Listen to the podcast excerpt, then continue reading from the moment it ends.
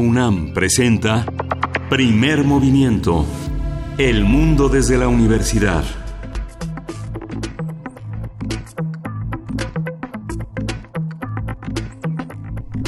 Hola, buenos días. Hoy es jueves 14 de noviembre y estamos aquí en la Ciudad de México a las 7:04 de la mañana. Berenice Camacho, buenos días. Qué gusto, Miguel Ángel Quemain, estar contigo en estos micrófonos. Muy buenos días. Eh, bienvenidos, bienvenidas. Iniciamos primer movimiento. Y pues bueno, con muchas noticias, pero yo creo que algunas eh, más relevantes de, de para, para dar apertura a nuestro día de hoy, Miguel Ángel. Eh, el tema de Bolivia, ¿no? Sí, el tema de Bolivia continúa en, el, en, las primeras planas. La Unión Europea ya dio entrada al reconocimiento de la autoproclamada presidenta que destituyó a la cúpula del ejército y nombró un nuevo gabinete. Ya cuatro países más le han dado cabida. Y bueno, el pronunciamiento ayer de Evo Morales que reprodujimos hace unos momentos, hace unos minutos en, en nuestras noticias inaugurales de este día. Eh, justamente Evo Morales pide un diálogo abierto de pacificación y bueno, continúa esta, esta, este, este problema en Bolivia, esta crisis que ahora tiene como un puente muy importante a México, el tema que se había puesto como uno de los obstáculos para tener un diálogo más imparcial, más abierto, más ecuménico, era el asilo, el refugio político a Evo Morales, justamente porque una eh, porque justamente inició todo toda esta crisis por no reconocer por ocultar los resultados electorales y no ir a una segunda vuelta donde evidentemente una cuarta reelección ya no tenía lugar en una Bolivia renovada, en una Bolivia que quiere un cambio, con todo y que el reconocimiento a un gobierno que combatió la corrupción, que combatió la pobreza, no puede quedar en el, en el rezago, en el olvido, ¿no?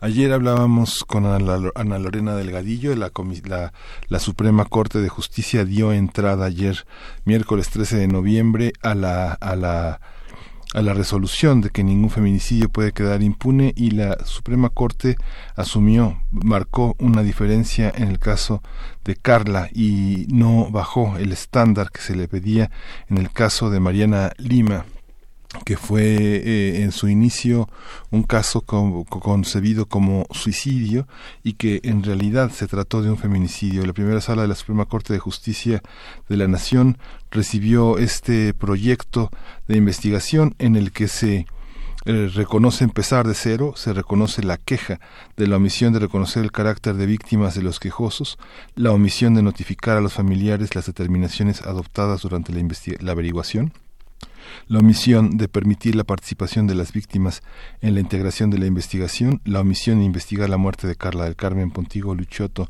en forma efectiva y con perspectiva de género y la determinación del Ministerio Público de ejercer acción penal por el delito de homicidio cometido bajo la modalidad de culpa del 20 de agosto de 2013, así como la, la, omisión de notificarla a las víctimas y el auto de formal prisión dictado por el juez de la causa por el delito de homicidio cometido bajo la, modalidad de culpa a este a este empresario dueño de Play, la discoteca de San Luis Potosí, en la que ocurrió este crimen, donde esta joven en 2013 fue a buscar sus cosas a un cuarto oscuro y aparentemente se estrelló contra una puerta de cristal que implicó que le cortaran la vena femoral, que se cortara la vena femoral de su pierna, fue trasladada a urgencias, le amputaron la pierna y, y finalmente este, falleció en ese nosocomio de una manera totalmente impune, alejada a su familia de la, de la situación y después se descubrió que había sido un abuso en el que este las escenas que nos la, la descripción de Ana Lorena Delgadillo ayer pues es muy dolorosa este no la voy a repetir, pero es un cuerpo realmente con 42 heridas, contusiones, una madre que está desde hace siete años buscando justicia y que ayer entró en esta dimensión importante. ¿no? Es, algo muy, muy importante de reconocer, mientras, por ejemplo, en Jalisco el reporte ahora justamente de varias organizaciones, eh, los asesinatos de mujeres en Jalisco que han crecido un 40% en los últimos nueve meses, han asesinado a 230 mujeres y la entidad pues no cuenta con una fiscalía especializada. Solo el 15% de los hechos se tipifican como feminicidios. Siete municipios entre los 100 con más casos en el país. Y ayer se dio a conocer esta base de datos tan importante del Observatorio para la Cultura, sintortura.org, que vale la pena seguir porque también implica un gran esfuerzo con todo y que hay una ley a la que acogerse, este, la cantidad de, de, mujeres y de torturas que entran en este rubro de ataques, pues es, es muy importante. ¿no? Así es. Bueno, esta cifra, solo el 15% de los casos se tipifican como feminicidio, pues ahí la importancia de tener una fiscalía especial, precisamente, para que los servidores públicos, las personas eh, que se encuentran en el Ministerio Público sepan de entrada, tengan conocimiento de cómo distinguir, tengan las capacidades de cómo distinguir entre tipos de homicidio, cuando es feminicidio, cuando se trata de otra de otra cuestión, pues eh, ahí está la cifra bastante bastante baja. Y fíjate también en una nota sobre defensa de derechos humanos, específicamente sobre la no discriminación y eh, pues que ahora no ha tenido muchos reflectores esta nota porque todos estamos viendo evidentemente todos estamos sobre la Comisión Nacional de Derechos Humanos por obvias razones, pero la noticia es que Alejandra Haas se despide del cargo como presidenta de CONAPRED, el Consejo Nacional para Prevenir la Discriminación. Esto lo supimos gracias, bueno, a una reunión que tuvo lugar entre la Secretaría de la Secretaria de Gobernación Olga Sánchez Cordero y la propia Alejandra Haas. Y pues ante, ante esta noticia me, parece importante porque ha tenido un trabajo interesante Alejandra Haas, ha sido eh, ya con esta noticia pues ha sido reconocida por distintas organizaciones que trabajan en la protección de derechos humanos como el Instituto, por ejemplo, es solamente un ejemplo, el Instituto Simón de Beauvoir o la misma ONU Mujeres en México y creo que el balance de su gestión es favorable. Eh, Alejandra Haas es una de las funcionarias que se ha mantenido de manera transeccional, bueno, dado que ella llegó a la presidencia de CONAPRED en 2015 nombrada por el entonces secretario de Gobernación eh, Miguel Ángel Osorio Chong y dura cuatro años en su encargo. Este encargo de la presidencia es por cuatro años y tiene la posibilidad de ser ratificado eh, o ratificada, bueno, en este caso, la persona que esté al frente por un periodo más. Pero ya se acabó este periodo y eh, Alejandra Haas pues se despide de CONAPRED. Ella, solamente para tener una breve eh, semblanza de su trabajo, es licenciada en Derecho por la Universidad Iberoamericana, maestra en Derecho por la Universidad de, de Nueva York, con amplia trayectoria en Administración Pública, también en trabajo académico, y dentro de organismos internacionales de derechos humanos. Encabezó el área de, asuntos políticos de la Embajada de México en Washington, fue abogada de derechos humanos y asesora en política pública. Además, se desempeñó como asesora del CONAPRED antes de ser presidenta en temas de promoción y cambio cultural, así como investigadora del equipo que elaboró el reporte, un reporte importante sobre la discriminación en México. Este reporte de 2011 y 2013, años muy complicados para nuestro país.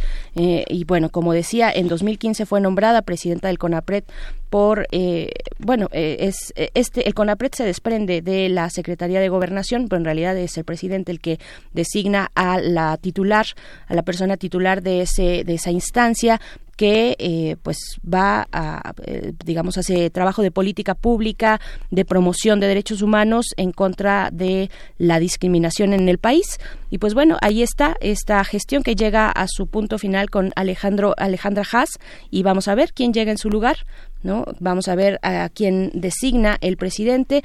Eh, tendremos, pues, muy próximamente noticias de quién llegará a dirigir esta institución. Sí, justamente eh, Alejandra Haas estuvo en estos micrófonos hablando sobre, pues, el tema que le compete, la discriminación. En aquel momento se publicó la encuesta nacional de discriminación, la ENADIS, que ella, este, promovió y realizó creo que fue uno de los aciertos, uno de los pocos aciertos del gobierno de Peña Nieto, tener a una persona que construyó la credibilidad de una parte muy importante de la Secretaría de Gobernación.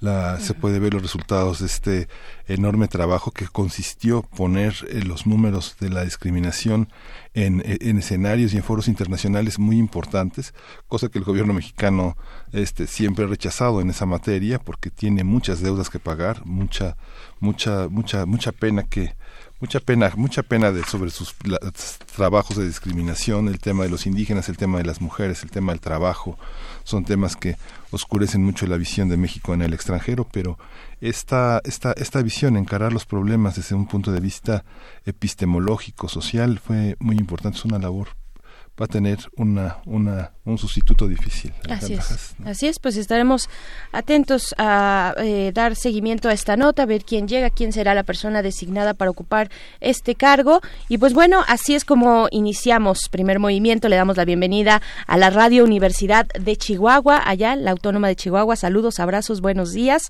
Estaremos, ustedes lo saben, con ustedes de 6 a 7, hora de Chihuahua. De verdad nos gustaría mucho que eh, de pronto hay uno que otro radio escucha desde allá que nos manda algún mensaje, que nos escribe, que nos dice aquí estamos escuchando. Pues bueno, eh, eh, sería muy grato que esta mañana siguiéramos, sigamos haciendo comunidad a través de redes sociales, pues ahí podemos enviarnos mensajes. estaremos con ustedes en el 105.3, en el 106.9 y en el 105.7 de 7 a 8 hora de la Ciudad de México y tenemos hoy un jueves con que inicia con gastronomía Miguel Ángel. Sí, vamos a tener este jueves de gastronomía. El tema es la confitería en México. Vamos a conversar con Norma Orozco Sánchez. Ella es ingeniera, es directora general de la Escuela Mexicana de Confitería y Chocolatería. Va a estar conversando con nosotros sobre este tema dulce este dulce tema para iniciar la mañana de jueves y como todos los jueves también tenemos nuestra sección de Historia de México a cargo del doctor Alfredo Ávila, investigador del Instituto de Investigaciones Históricas de la UNAM. En esta ocasión nos va a comentar sobre el, encuentro de Moctezuma y Cortés. Se va a poner bueno, se va a poner bueno. sí, en la nota nacional tenemos qué significan los tiempos oficiales en radio y televisión. Vamos a contar con el comentario del doctor Jorge Bravo, él es presidente de la Asociación Mexicana de Derecho a la Información, conocida por sus siglas como AMEDI. Me quedé pensando ahorita entre el encuentro de Moctezuma y Cortés el de hace 500 años o el que se dio recientemente aquí en la Ciudad de México con los descendientes de estos ah, dos personajes, ¿no? Ah, vamos a ver de qué se trata. En nuestra nota internacional vamos con la mesa de los mundos posibles, no, perdón, con Estados Unidos. ¿Cuál mesa? No, la mesa es después. Nuestra nota internacional está a cargo del eh, doctor Raúl Benítez Manaut, quien es profesor e investigador del Centro de Investigaciones sobre América del norte de esta universidad. Con él vamos a comentar sobre esta, pues esta relación, el caso en torno al caso de la familia Levarón, pues la participación de los Estados Unidos, el FBI, aquí en México para realizar las investigaciones. Eso estaremos comentando hacia la segunda hora de primer movimiento. En la poesía necesaria, Berenice Camacho, es tu turno. Todo listo. Sí en sus marcas. Tenemos a la mesa de mundos posibles. La importancia ética de revertir el golpe de Estado en Bolivia es el tema que ha elegido el doctor Alberto Betancourt, quien es titular de esta sección en primer movimiento. Alberto Betancourt es profesor de la Facultad de Filosofía y Letras de la UNAM y un investigador incansable sobre temas alternativos a un mundo neoliberal y totalmente homogeneizado. Así es, pues bueno, este tema del golpe de Estado en Bolivia, también de la permanencia, bueno, de esta llegada, este tercer día que ya se cumple de Evo Morales en nuestro país, con mucha controversia, posiciones a favor y en contra. Pues bueno, esto para el día de hoy, les invitamos a sumarse en redes sociales, arroba PMovimiento, es la manera en la que nos encuentran en Twitter, Primer Movimiento UNAM en Facebook, y vamos a ir con algo de música, Miguel Ángel. Vamos a ir con Xenia eh, Preta Yaya.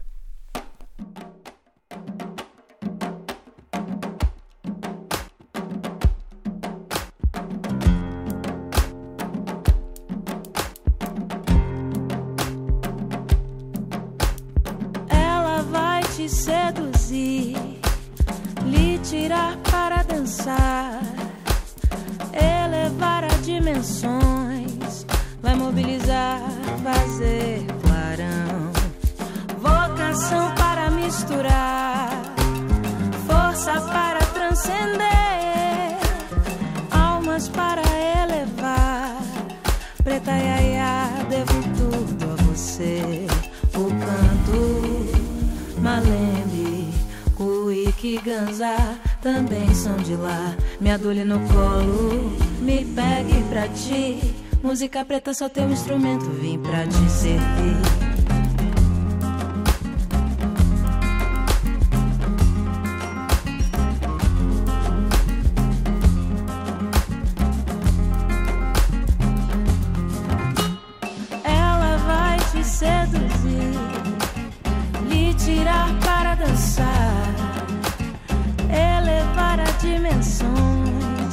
Mobilizar, fazer clarão, vocação para misturar, força para transcender almas para elevar.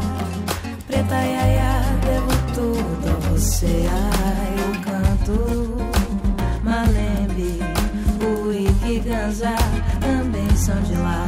Me adule no colo, me pegue pra ti. Música preta só tem um instrumento, vim pra te servir.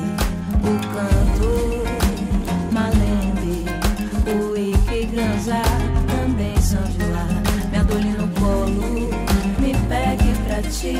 Música preta só tem um instrumento, vim pra te servir.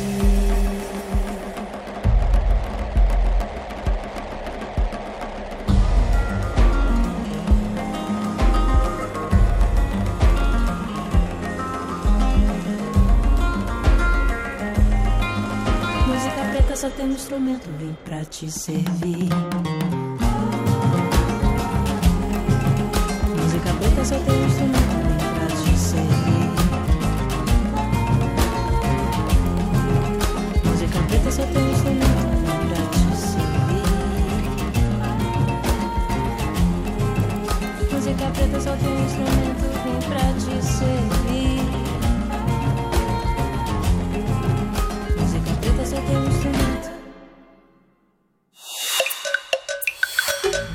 movimiento. Hacemos comunidad. Jueves gastronómico. La confitería mexicana se ha distinguido en el mundo como un elemento clave de la gastronomía de nuestro país. El arte de elaborar dulces tradicionales cuyo ingrediente principal es el azúcar floreció en México tras la llegada de los españoles. Durante la colonia, los conventos fueron los principales recintos que se enfocaron en la elaboración de confites y desde entonces los procesos e ingredientes son muy similares.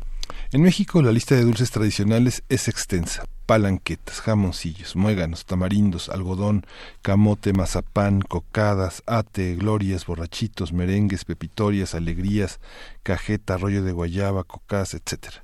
Largo, etcétera, Sí. y delicioso también. Conversaremos sobre la tradición de los dulces y la confitería en México, cómo se manifiesta, cuáles son sus peculiaridades y qué representa para la gastronomía de nuestro país. Para ello nos acompaña en la línea la ingeniera Norma Orozco Sánchez, quien es directora general de la Escuela Mexicana de Confitería y Chocolatería. Bienvenida, Norma Orozco, muy buenos días.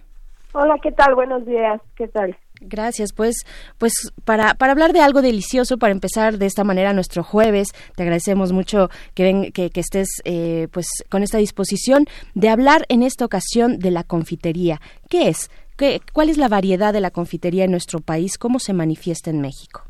Bueno, realmente tenemos una gran, gran variedad de dulces, los dulces típicos. Eh, como ustedes lo comentaban en la introducción, eh, bueno, antes de la colonia, en tiempos de los aztecas, eh, nosotros ya consumíamos lo que eran los dulces, se preparaban las alegrías, que es el amaranto reventado con miel, porque no teníamos el azúcar, obvio, entonces era con miel de agave, y se hacían pequeñas esculturas de acuerdo a los dioses o ídolos que se iban a, a glorificar o a celebrar en, en los mm, en el evento y después de estos eventos o sacrificios se consumían estos dulces. Entonces sí, realmente tenemos una tradición muy muy arraigada de los dulces. ¿Y qué es ahora? Bueno, es parte de muchos de los eventos, de muchas de las tradiciones y en fechas muy especiales el dulce mexicano está presente. No se diga, por ejemplo, el Día de los Muertos, no se diga, por ejemplo, en el día de, de en septiembre que se Ujú. utiliza mucho en las mesas, en los buffets, todo lo que es el dulce mexicano. Las fiestas Entonces, patrias, ¿no? Sí, las fiestas patrias. Entonces, realmente sí, una tradición de muchos, muchos años. Y eh, bueno, el mexicano le gusta el dulce, nos encanta comer dulces.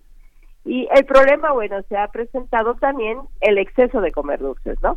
Claro. Pero en fin, en la gastronomía es muy, muy importante el dulce mexicano.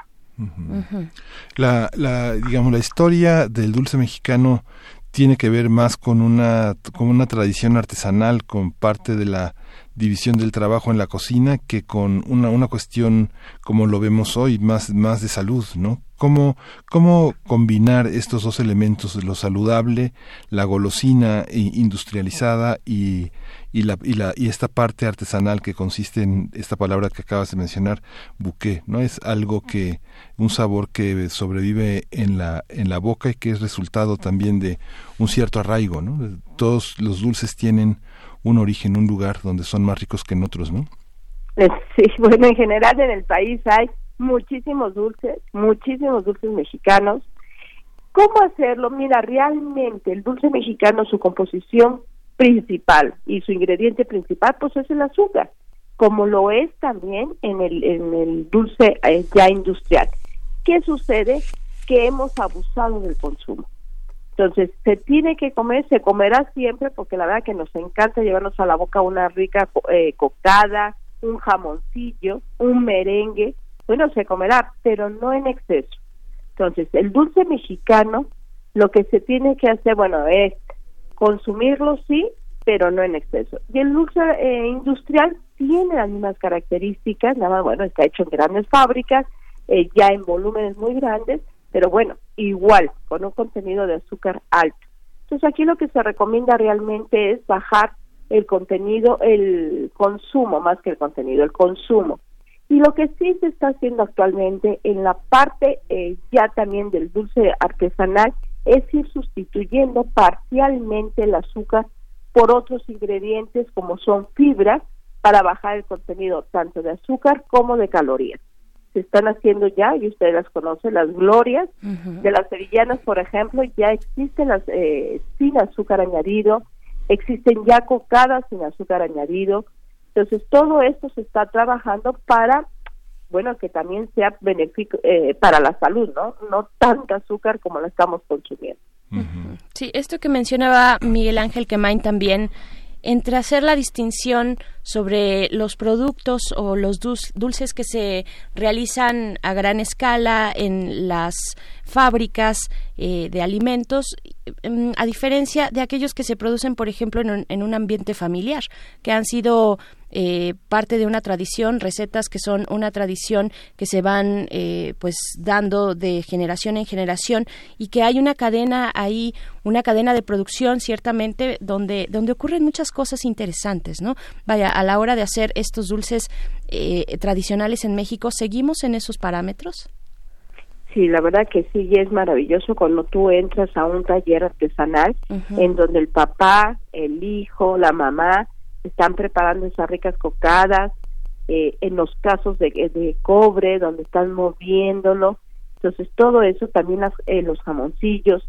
La verdad que es, es increíble cuando tú entras a talleres en donde tienes esos aromas, donde, donde tú ves integrada también a la familia y que la verdad también es un sustento, ¿no? O sea, es la forma de vivir. Y sí, hay todavía mucha tradición.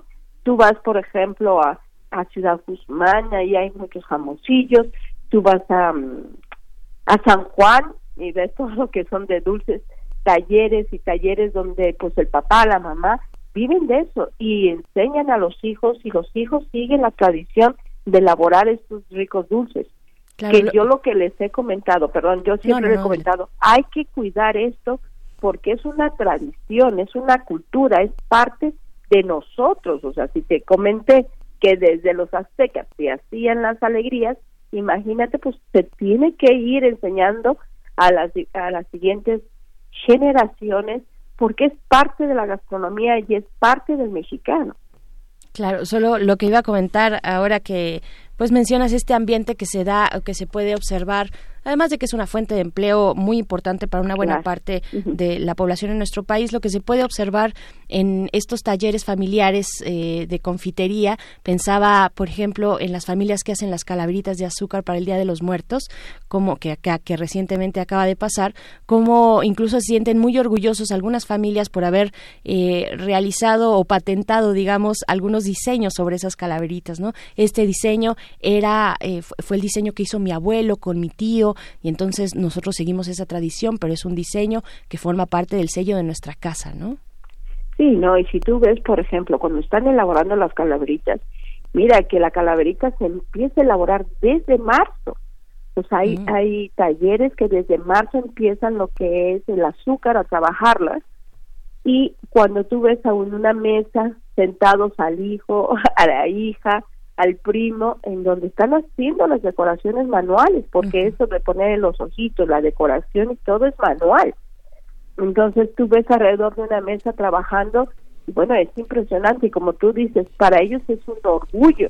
Y mira que lo que es la calaverita, que la elaboración de calaveritas de realmente es un orgullo porque saben que es una ofrenda para los muertos. Entonces, sí es un orgullo, tú los ves trabajando con ese gusto, con esa decoración, porque saben que van a estar en los altares mexicanos. La capacidad de distribuir productos que son muy locales, no sé, pienso, por ejemplo, eh, los mazapanes o las cocadas o los tamarindos, eh, el, tema de las glorias que está pues en todo el país, pero que eh, recuerdo que, no sé, 25, 30 años atrás eran tan, tan costosas, era tan difícil conseguir glorias, ahora están en todos los supermercados, en todos los mercados. Esta, esta parte local, ¿cómo cómo esta distribución de las calorías es, es aceptada y recibida por, países que por países por estados que no las necesitan tanto. Por ejemplo las, ah, eh, los dulces del sureste frente a los dulces del norte tienen eh, tienen eh, cantidades de azúcar bastante distintas no cómo cómo valorar esto cómo se inserta esto en la dieta mexicana forma parte de la dieta o son los antojos ocasionales circunstanciales tú que desde la escuela de este de confitería lo ves cómo lo ves Mira, en muchas ocasiones son antojos. Y al día de hoy, por ejemplo, los jóvenes hablan de una indulgencia. O sea, sabes que te gusta, pero que tendrás calorías y que después tendrás que ir a, caminar o tendrás que ir al, al gimnasio, ¿no? Le llamamos ahora ya indulgencia. Mira, que el dulce mexicano hacia el norte se consume, pero en pequeñas cantidades moderadas porque el, valor calórico, por ejemplo, de una gloria o una cocada hecha en, el norte, en el oriente, en el poniente y en el sur, es igual. Realmente tiene entre su composición química arriba del 70% de, de azúcar. Entonces, ¿qué sucede? Bueno, que sabes, los jóvenes ahora sí saben que solamente comerán un, un poco, no dejan de comerlo y lo llaman como indulgente. En el sur sí están acostumbrados, como tú bien lo mencionas, pues a comer más azúcar. Ellos sí son eh, de, de, consumir más dulces. También tiene que ver, yo creo, mucho la cultura y la educación. Entonces, en el norte sabemos que es poco, pero lo puedes hacer. Y en el sur, pues llegan a las tienditas y a consumirlo, ¿no? Entonces, yo creo que también es eso forma parte también mucho de la educación en, en México. Claro, eh, Norma Orozco, eh, también preguntarte cuáles son los otros ingredientes, por supuesto el azúcar principal y en el centro, pero bueno, sabemos que en nuestro país no solo nos gusta el azúcar, ya lo mencionabas muy al inicio, sino también nos gusta lo picosito, ¿no? Lo picosito, lo enchiloso, pienso ahora, Miguel Ángel decía los tamarindos, algunos eh, pues en, en, Guerrero pues vienen en, no solamente con dulce, sino también con chile, chile piquín y demás. Eh, ¿Cuáles son esos otros ingredientes? Eh, por ejemplo, hay algunos, estos limones de color verde muy brillante, muy chillante, que tienen un relleno este que ajá, que no sabemos todavía cómo interpretar, que puede ser atemorizante de lejos, puede ser un poco intimidante acercarse a esos limones verdes eh, tan chillantes, pero de, ¿cuáles son esos otros elementos? ¿Qué tiene ese limón verde por dentro? Mira, por ejemplo, el limón, pues es una cáscara de limón a la cual se le quita todo el relleno, todo la, la pulpa, se deja muy, muy limpia y se somete a uno que le llamamos saturación de azúcar. A las mieles, tú metes ese limón en un jarabe de azúcar con color, por eso agarra ese color y lo empieza a servir, hervir, hasta que mm. formas esa cáscara dura. Y lo que es adentro es una cocada, es realmente mm. coco con un poquito de, de, harina o de maicena y azúcar. Y lo empiezas a trabajar, a trabajar en la olla hasta que te da esa consistencia. Ya sacas el limón, lo dejan escurrir y después lo rellenan con eso. Por ejemplo, eso lleva coco. Y el, y el contenido de azúcar es en la cáscara, la absorción que lleva. O sea, la absorción o como vas formando esa cáscara son con puros jarabes de azúcar. Pues mira, básicamente el producto es azúcar, algunos como tú dices, el chile piquín, chile de árbol, eh, chile guajillo, sal, Frutas también, frutas cristalizadas, sí, ¿no? frutas cristalizadas, lo que son las pulpas, los ates, pues llevan 50% o 60% de frutas, lo demás es azúcar. Las, por ejemplo, las glorias, pues son leche, ¿no? La, la gloria tú partes de la leche entera. Y hierves y hierves la leche hasta obtener ese cuerpo, pero tienen su composición igual, el 60% de azúcar. Pues básicamente es eso, azúcar, algunos serán jarabe de maíz, algunos, no todos, algunas cocadas lo tienen, pero básicamente es azúcar acompañado de otro ingrediente, que puede ser una fruta, por ejemplo, los tamarindos, pues los tamarindos tienen igual un 60% de azúcar y lo demás es el tamarindo, la, la pulpa, que está, se pone a hervir, hervir, hervir hasta que tú agarras las consistencias deseadas. Claro. Las cerezas forman parte, toda esta, los, eh, eh, no solo los tamarindos, sino este tipo de frutitas, las ciruelas pasas, todo este decorado azucarado, este mm, caramelizado, como el tema de las nueces, de las almendras, Sí, claro. forma también. parte de nuestra confitería. Sí. Claro, todo lo que es el garapiñado. En eso somos los, somos los mejores en hacer cacahuate garapiñado en todo Centroamérica. Digo, por ejemplo, en la escuela viene gente de diferentes partes de Centroamérica a hacer el cacahuate garapiñado porque les encanta, ya les llaman maní, pero eh, nosotros sí somos, en eso sí somos líderes, en lo que son los garapiñados, eh, la gente sí lo reconoce en otras partes. Y el maní, bueno, hay en diferentes partes de Centroamérica, por ejemplo, Nicaragua es un gran productor de maní, y qué sucede que ellos ahora están viendo la posibilidad de transformarlo en garapiñado. Claro, muchas veces también eh, tratamos de huir, por ejemplo, de- en, en variedad de alimentos de lo que contenga o fijarnos un poco más si contiene jarabe, jarabe de maíz o si contiene azúcar. ¿Cómo po- es posible saberlo cuando estamos en la calle y vemos a estas estos canasteros con sus dulces? ¿Es posible saber eh, cómo cu- cuáles son los los materiales, las materias primas con las que se realizaron esos esos dulces? Saber por lo No. menos si tiene jarabe de, de maíz. de maíz. No, no, Es difícil. Eso lo, lo podrás ver ya en productos que tienen etiqueta, que están envueltos. Y bueno, tú lees la etiqueta y te dice luego, luego, ingredientes, azúcar y jarabe de maíz o glucosa. Pero desenvueltos es, es totalmente eh, complicado. La verdad que no, no, tendrás que conocer las texturas. Si el producto, por ejemplo, tiene una mordida muy, muy suave, posiblemente lleve eh, jarabe de maíz. Ah, ajá, Si la, la, el producto tiene una textura más rígida, más dura, quizás no lo lleve. Pero sí es difícil. Si no tiene la etiqueta es complicado saber cuáles los ingredientes que lleva. O sea, por el sabor no lo podemos distinguir. No, No, no, no. ujú, esa No, era no. más la pregunta. Ok. Sí, está, hay, hay una industria que en los, eh, en muchas, en muchas tiendas, en muchas tiendas departamentales están las gomitas, las gomitas y todo, todo, todo lo derivado de esta, de esta goma arábica. Eh, ¿cómo, ¿Cómo asumirlo? ¿Qué es lo que vale la pena y qué es lo que es francamente ajeno? Porque las gomitas son nuestras o no. Mira, la gomita es en todo el mundo. Nosotros no son nuestras, las gomitas sí. Este, la historia de la gomita son desde los alemanes, los norteamericanos. Es un, un- un producto de otros países. ¿Qué sucede? Que en México la gomita sí es uno de los productos líderes en confitería industrial. Te voy a decir que por las texturas, la mordida. ¿De qué está compuesto? Pues sí, básicamente ahí sí lleva más glucosa que azúcar. Ahí sí lleva más jarabe de maíz que azúcar. Y el ingrediente que a veces lo eh, hablan mal de él, que es la grenetina, pues realmente la grenetina es un colágeno. A mí me sorprende que la gente dice, es que la, no comas go- gomitas porque tiene eh, lo que es el colágeno del animal. Pues sí, pero eso te ayuda a los, a los ¿cómo se llama? A los huesos. La moda ahora es colágeno hidrolizado. Una gomita sí proviene de los huesos y los cartílagos, eh, lo que es la grenetina, del cerdo o de res. Eso me queda claro. Pero realmente este, este, este ingrediente, esta grenetina, pues es un colágeno. Tiene esas propiedades de que te hace en, el, en el- las rodillas, que puedas moverlas mejor, en los tendones. Entonces, igual, todo es sin, sin exceso, todo con medida, medida. Y comer una buena una buena gomita, pues es muy agradable. Y ahora, bueno, las gomitas con chile que en México eso nos puede encantar, pues son agradables, ¿no?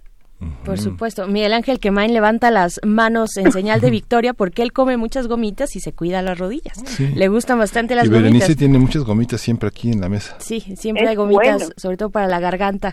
Eh, aquellas que tienen equinacia, unas especiales ahí más para la garganta con miel. Pero eh, vaya, y además, el, vaya, el, col- el colágeno hidroliz- hidrolizado es bastante más caro eh, y menos accesible que las gomitas, ¿no? Y, Claro. y pueden hacer ahí la misma función, ¿no? También, por otro lado, pensando en el, en el bolsillo, ¿no? Eh, Sí. ha- Hace un momento también nos comentabas, Norma, de eh, estos cacahuates, de los garapiñados en general, de las nueces, de los cacahuates mismos, en fin, pepitas y demás. ¿Cuál es el secreto entonces para, para que los, cacao- los garapiñados mexicanos tengan la fama o la buena fama que, que tienen en la región? ¿Cuál es el secreto de, de esta receta? Mira que la verdad es azúcar y cacao y maní o cacahuate, Y así punto, directamente. Ajá. Pero es que es muy agradable la combinación y el- la forma en que se hace artesanalmente todavía se hace en casos de cobre, en donde se está moviendo y moviendo y moviendo. Entonces, ¿qué llegas a hacer primero? Se llama técnicamente una recristalización y después llegas a una caramelización. Y esa nota del azúcar recién caramelizados, en ese punto que empieza a fundirse otra vez, es riquísima. Si ustedes se acordarán, ustedes yo creo que son muy jóvenes, pero antes hacíamos el, ¿cómo se llama? El flan con ese caramelo, pues nada más el olerlo es riquísimo. Sí. Pues Sí. ese es el principio de- del garapiñado, ese punto en donde empieza el azúcar a convertirse en líquida, que le llamamos caramelización, y es muy rica, es muy rica. Claro, pero Sí. tocas un punto muy importante, el de el, el caso de cobre. Sí. ¿Qué tanto se sigue utilizando el caso de cobre para hacer estos dulces y estos confites? ¿Es, es ese, digamos, podría ser uno de los secretos de esta co- confitería mexicana? Mira, muchos en los en los talleres artesanales sí se sigue usando. Ya por eh, legislación o por COFEPRIS está prohibido en algunos productos. Los productos que lleven chile y ácido no se puede hacer porque sí hay reacciones químicas.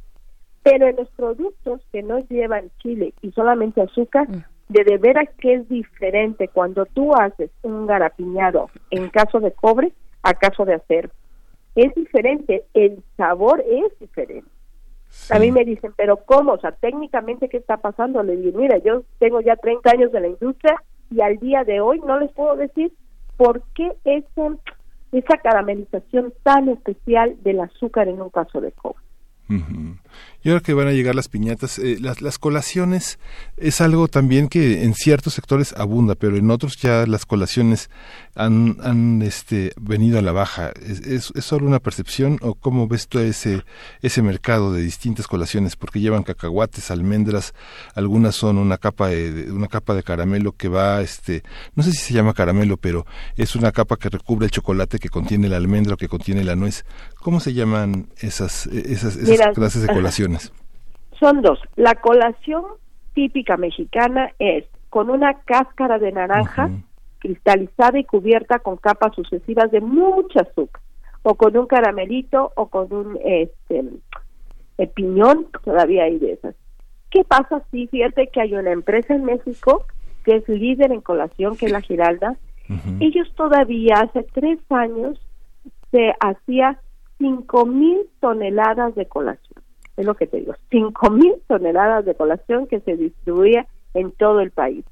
La producción de la colación empieza en febrero y la venta es solamente la última semana de noviembre y la, la, pero la segunda, tercera de noviembre eh, y la primera de diciembre. Es increíble.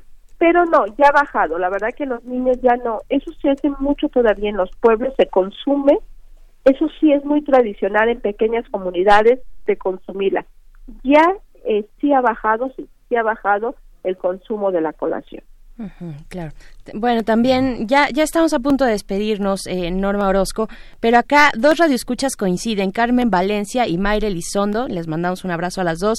Eh, las dos coinciden en estos maravillosos dulces Constanzo en San Luis Potosí. Claro. ¿no? Sí. Dice, tienen una gran cantidad de, variable, de variantes, como las nueces encaneladas, nos dicen por acá. Y bueno, eh, otro, otro elemento, aquellos a base de leche, también dicen por acá, mis preferidos, mis preferidos son los de leche, dice Andrea González, aunque me duele la panza al comerlos. Y nos pone estos especie de jamoncillos, no sé, como eh, que tienen una nuez en medio y que son de leche, como un dulce de leche solidificado.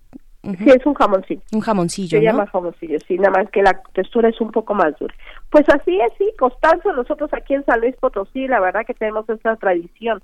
Nosotros en San Luis tenemos una tradición de más de 129 años de consumo de chocolate por la frontera, Mm. que es una chocolatería que tiene más de 129. Y tenemos 86 años con Costanzo, que el fundador fue don José Costanzo, que llega de Turín, Italia, y se, eh, se queda a vivir en San Luis, que le, lo- le damos las gracias porque escogió San Luis para vivir y nos trajo toda esa eh, gama de confitería y chocolatería de Italia. Y ahora, bueno, su hijo don Luis Costanzo, que es el que ha segui- seguido la tradición. Y sí, ellos tienen una variedad, yo calculo más o menos en productos, andan entre 100 y 120 productos diferentes. Mm, No, bueno, pues qué, qué barbaridad y qué delicia. Pues bueno, pues ahora sí se nos se nos fue el tiempo, eh, pero Norma Orozco Sánchez, te, te agradecemos mucho esta dulce conversación. Eh, pues se quedan muchas preguntas por Sí. aquí, la verdad, ¿eh? En, en- en Sí, nos podemos pasar un Sí. día hablando de ¿Dónde- dulces increíbles. Sí. ¿Dónde te seguimos, Norma? ¿Dónde, dónde, dónde vemos lo que publica, lo que haces la escuela? Nosotros tenemos la página de Face como eh, cursos de confitería y chocolatería. La, perdón, sí, la, el Face tenemos la página de cursos mexicanos eh, de confitería y tenemos, bueno, lo que es el Face Norma Orozco, en donde hablamos de nuestros cursos y, bueno, hacemos también muchas cosas en relación al chocolate. Perfecto, pues ahí vamos a seguir eh, cursos mexicanos de confitería. Por acá también, nada más por último, nos dicen, en este caso, dice Mirko Zun, dice, yo tengo un caso de cobre y, eh, en él preparo principalmente mermeladas. ¿Eso está bien? Por esta Pues cuestión de lo que puede desprender el cobre. ¿Ya no debería? Sí. No, no debería, porque ahí sí la mermelada tiene un contenido de ácido Ah, y lo que haces es una reacción. Entonces Ajá. no debería, ya ahí sí eh, la mermelada se debería de, de- de pasar a eh, a cero. Al acero, ajá. Para Sí. el caso de cobre solamente, digamos, lo que tenga estrictamente dulce, ¿no? Para hacer caramelo Sí, y demás. pura azúcar. Pura azúcar, Sí, exacto. sí, sí. Bien, pues Norma Orozco, directora general de la Escuela Mexicana de Confitería y Chocolatería, te agradecemos mucho, te mandamos un abrazo, te deseamos muy buen jueves. Igualmente, muchas gracias, que estén muy bien. Y Hasta dulces pronto. días. Dulces Gracias. días, dulces mañanas también. sí, que estén muy bien. Gracias, pues ahí está. Eh, ya ves, Mirko Zun, pues perdón, perdón, pero tenía que decirlo, eh, se tenía que decir y se dijo esta cuestión de hacer otro tipo de alimentos en los casos de, de cobre, pues ahí está, se desprenden algunas, se, hace, se generan algunas reacciones con algunos alimentos, entonces hay que tener un poco de cuidado, ver qué es lo que vamos a preparar en ese caso de cobre, que para, para, eh, para en, en, en la respuesta que da Norma Orozco, pues es solamente el azúcar, ¿no? Para hacer caramelo y demás. Sí, y el garapiñado, bueno, sí es auténticamente un arte. Ahora que estuvimos en, en Chihuahua encontramos unos garapiñados muy ricos. Esta, este, esta capacidad de darle solamente una piel de dulce al cacahuate, una pequeña piel delgada Sí. que hace que truene y que se deshaga en la boca, es algo muy rico. Cuando hay una cosa muy comercial, son grumos, grumos de azúcar y tiene que buscar uno empeñosamente un cacahuate que no está en un- nunca, ¿no? Entonces llena uno la boca de azúcar y el garapiñado desaparece, pero sí, va de estado a estado, ¿no? Y Sí. depende, depende de la, la tacañería del, del comerciante lo que hace que el garapiñado sea una, una dulce piel, ¿no? Nada más, ¿no? Así es, sí, como un detalle eh, más que pues demasiadas eh, capas alrededor del cacahuate o de o de la nuez. Pues díganos ahora que estamos eh, escuchándonos en Chihuahua, cuáles son los dulces, la confitería tradicional allá en el estado. Compártanos cuáles son sus favoritos. Arroba P en Twitter, Primer Movimiento UNAM en Facebook. Hay muchos comentarios por acá. Está ya se acerca Flechador del Sol. Eh, dice que queda muy pendiente. Dice queda pendiente una pregunta. El origen y el cultivo de la caña de azúcar es el origen africano Es de origen africano o de América precolombina. Pues ahí tendremos tenemos especialistas también para para esa cuestión eh, pero lo vamos eh, próximamente vamos próximamente a tener esa respuesta. Refrancito también está por acá eh, y nos da los buenos días. En fin pues todos los que hacen comunidad cotidianamente con nosotros. Vamos a ir con algo de música.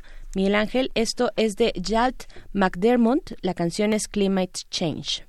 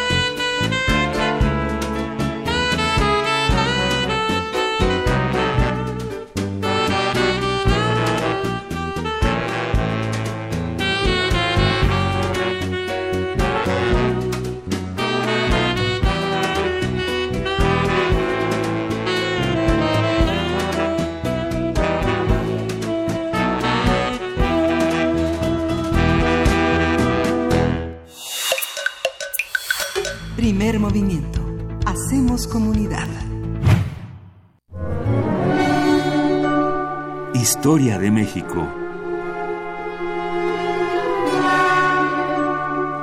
Y le damos la bienvenida al doctor Alfredo Ávila, quien es investigador del Instituto de Investigaciones Históricas de esta universidad. ¿Cómo estás, doctor Alfredo? Hola, Miguel Ángel, buenos días. Buenos días, Alfredo. Buenos días a todo el auditorio también. Nos preguntábamos si nos vas a hablar en este tema que propones del encuentro entre Moctezuma y Cortés, del que ocurrió hace 200, hace 500 años o el que ocur- ocurrió la semana pasada. Pues Cuéntanos. mira, es un poco con el pretexto de lo que pasó la semana pasada, que, que de- debo decir que me pareció bastante ridículo, por sí. cierto, eh, el, el encuentro entre estos presuntos descendientes. Parece que parece que Piñatelli sí. Ajá. Porque además eh, eh, hay, hay toda una línea nobiliaria, ya saben. Los Piñatelli son descendientes de Hernán Cortés. En algún momento, en el siglo XVII, eh, los de- se pierde la línea principal de, de- de Cortés y se vinculan con los ducos de Terranova, Monteleone y los Piñatelli. Y eh, eh, ellos son los que mantienen el Marquesado del Valle, Marquesado riquísimo. Hay un estudiante en el doctorado en Historia en la UNAM, Angelino Urrigarro, que hizo su tesis de maestría conmigo, ahora está haciendo su tesis de doctorado y él ha demostrado cómo en la plena guerra de independencia, la única corporación que tiene liquidez, o sea, no que tenga riquezas, porque riquezas tiene la iglesia, tiene el consulado, pero que tiene liquidez para soltar así 200 mil pesos de plata de aquella época, era el Marquesado del Valle. Entonces me dio mucha risa cuando Piñatelli, este Piñatelli, llegó, ay sí, ofrezco disculpas por Cortés. No, no ofrezca disculpas, regrese un poquito de aquella plata que sacó este, eh, de- de- del, del Marquesado. Y, y luego el, el discurso de Acosta, el presunto descendiente de Moctezuma, digo presunto porque además Moctezumas hay por todos lados, eh, incluso en la época colonial el apellido se compraba. Era muy frecuente que en el siglo XVIII algunos indígenas que de pronto adquirían recursos, eran ricos, compraban el apellido Moctezuma, eh, es una cosa muy, muy curiosa. Eh, bueno, eh, este Acosta da su discurso diciendo, bueno, lo que pasó hace 500 años es el origen de la nación mexicana, porque los mexicanos somos la mezcla de la cultura europea y de la nuestra. Eh, lo cual es un poco raro, porque si nuestra cultura es la mezcla, pero luego él dice que la nuestra es también la indígena, ¿no? Este, descartando Sí, a, la, sí. a la europea. Entonces, ¿qué, es- qué sucede eh, hace 500 años con el encuentro de Moctezuma y Cortés? Se acaba de publicar hace poco tiempo un libro de Matthew Restel que se llama, eh, eh, hay la versión hay versión en español, que se llama Cuando Moctezuma se reunió o, con, con Cortés, o en Mon- Montezuma met Cortés.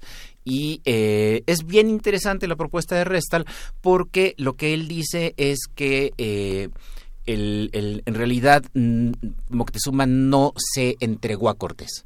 O sea, no fue esta versión que se nos ha repetido durante mucho tiempo de un Moctezuma diciéndole a Cortés, pues sí, acepto el vasallaje de ese rey que usted, que usted tiene y, y me declaro su vasallo y, y tal.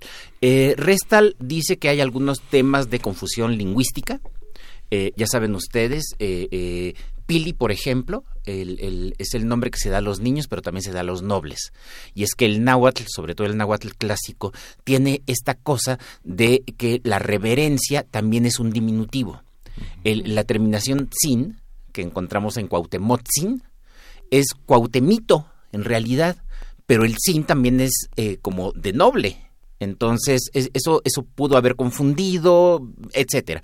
Pero, pero con otros documentos y con otras pruebas resta el prueba que en realidad Moctezuma lo que está haciendo es tantear a ver a qué vienen estos. Y vamos a ver qué podemos hacer con ellos, vamos a ver este si podemos negociar, si podemos sacarlos, que se estén aquí un rato, un par de años y luego que se larguen, a ver qué hacemos con ellos. Y no solo Moctezuma, sino que muchos otros eh, eh, Tlatoani de otros muchos Altepetl están pensando en eso. Incluso aquellos que salieron con Cortés y que pensaron, esta es la oportunidad para acabar con los mexicas, que nos han fregado durante, durante años, lo que están pensando es, nos aliamos con estos, pero en, en algún momento podremos hacer algo con ellos y sacarlos, y al final no son tantos, podríamos después también acabar con, con ellos, eh, pero, pero las cosas no salieron así como, co- como sabemos. Eh, y todo esto tiene que ver con el asunto de que eh, eh, que se repite y que se vio en esta representación de hace unos días, de que allí nace la nación mexicana, ahí se funda la nación mexicana. ¿Se acuerdan in- ustedes cuando la famosa carta de Andrés Manuel al, al jefe de Estado español, eh, en la que decía, bueno, hay que ofrecer disculpas, pero luego cuando se publica la carta completa, hay también por ahí una frase en la que dice, no podemos ignorar que aquel encuentro es la fundación de la nación mexicana, es decir, como que es una idea muy recurrente pensar que con la conquista se funda la nación mexicana. Y mi- lo que yo estoy diciendo es, no, no, no se funda allí. Allí lo que se funda es un orden que además por fortuna desapareció unas cuantas décadas después. Y se funda un orden en el que los españoles lo que buscan son encomiendas como las que habían hecho en el Caribe, particularmente en Cuba, las que ellos pudieran, eh, eh, un poco también por su conciencia cristiana, dar auxilio espiritual a los indígenas a cambio de su trabajo. Y es una mano de obra forzada. Es una mano de obra compulsiva que ellos pueden explotar como les dé la gana y que ya sabemos qué pasó con esa mano de obra indígena en el Caribe. Prácticamente la, la extinguieron. Así es. ¿sí? Entonces, esa es la, la tirada que tienen en la Nueva España. Y no solo los españoles, también hay un montón de señoríos indígenas a los que también se les dan encomiendas y también se les dan eh, la posibilidad de cobrar tributo a otros vasallos. Es decir, no solamente son los castellanos, también hay indígenas que están beneficiándose de esto, a unos cuantos, por supuesto. Claro, doctor Alfredo Ávila, no sé si tengas la oportunidad de regresar al corte con el con el cierre o quieras darlo Este, de no, vez. si, si ustedes, ¿Sí? si les parece mejor. Sí, sí, yo creo que sí, porque ya son las 7.58 Sí. de la mañana. Entonces, eh, pero continúa, tenemos un minutito más para que puedas eh, continuar con, con esto y cerrar esta idea sobre Bueno, en- entonces mi, mi propuesta es, ese es el orden que ellos pretenden establecer. Un orden en el que reconocen la humanidad del indio y por lo tanto que hay que cristianizarlo, pero no es gratis. Entonces se da encomienda, se da un privilegio, porque además los conquistadores asumen nosotros nos arriesgamos a conquistar, merecemos un premio, y entonces se le pide al rey una merced. Y la merced es una encomienda, son tierras, son propiedades, dominio, pero también son es mano de obra indígena a cambio de mandarles un cura, ponerles una parroquia, darles auxilio espiritual para que se vayan cuando mueran, que se vayan derechito al cielo y que en el cielo vivan de los placeres y la paz que en esta tierra pues no van a tener en buena medida por la conquista, ¿no? Este, entonces que expíen los sufrimientos que están pasando, que están pasando acá. Ese es el modelo. Y, eh, como dije hace rato, ya sabemos a qué condujo ese modelo en los, en los primeros lugares a donde llegaron, al, al Caribe. Aquí nos estás poniendo de cara al abismo de la desilusión, Alfredo. ¿Para qué, para qué, para qué nos sirve hoy saber, saber eso? Que no es un, un aspecto fundacional. Ahorita que regresemos, Sí. Sí. nos lo cuentas, pero hay unos mitos que fundan una ilusión de ser unas personas en un momento histórico. Claro, ¿no? que, que es precisamente el, el- el tema que me interesa, ¿no? Bien. La fundación de esta nación. Vamos al corte entonces, nos despedimos de la Radio Universidad de Chihuahua, seguimos a través del 96.1 de FM o también en nuestro sitio radio.unam.mx, regresamos después de este corte.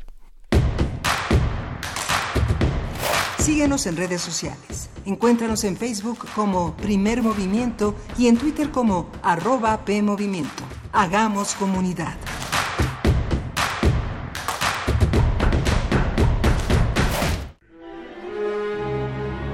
El castillo de Barba Azul, de Bartók. La hija de Rapacini, de Catán. Dido y Eneas, de Purcell. El cimarrón de Gense y Romeo y Julieta de Berlioz. Ahora podrás ver por el canal de los universitarios estas cinco espectaculares producciones de la UNAM. No te pierdas la temporada de estrenos de ópera todos los viernes de noviembre a las 15.30 horas por la señal de TV UNAM. Síguenos también por tv.unam.mx y por nuestras redes sociales.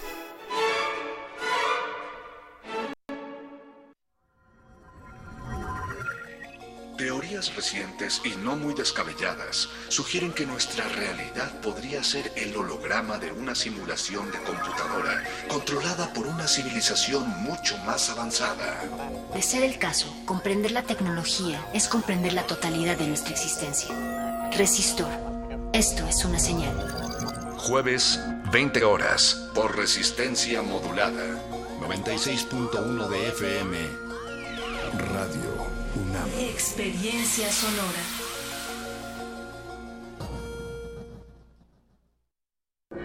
La cuarta transformación en México ya arrancó. Y hemos empezado pronto y bien. Como nunca antes se combate la corrupción y se mejora la educación. También trabajamos en tu seguridad y vamos por los empleos que necesitas. En PT trabaja y cumple. Afíliate al Partido del Trabajo y juntos lucharemos por un México más justo. El PT está de tu lado. La lucha por la equidad de género se consigue por varios frentes, desde las ideas y denuncias del feminismo hasta la deconstrucción de la masculinidad. Entre hombres, México, un espacio radiofónico para cuestionar la imagen que tenemos acerca de lo que consideramos masculino. De lunes a viernes a las 6.50 horas, retransmisión a las 15 horas por el 860 de AM y a las 6.30 horas con retransmisión a las 17 horas por el 96.1 de FM. Para poder corregir, primero hay que reconocer. Radio UNAM, experiencia sonora.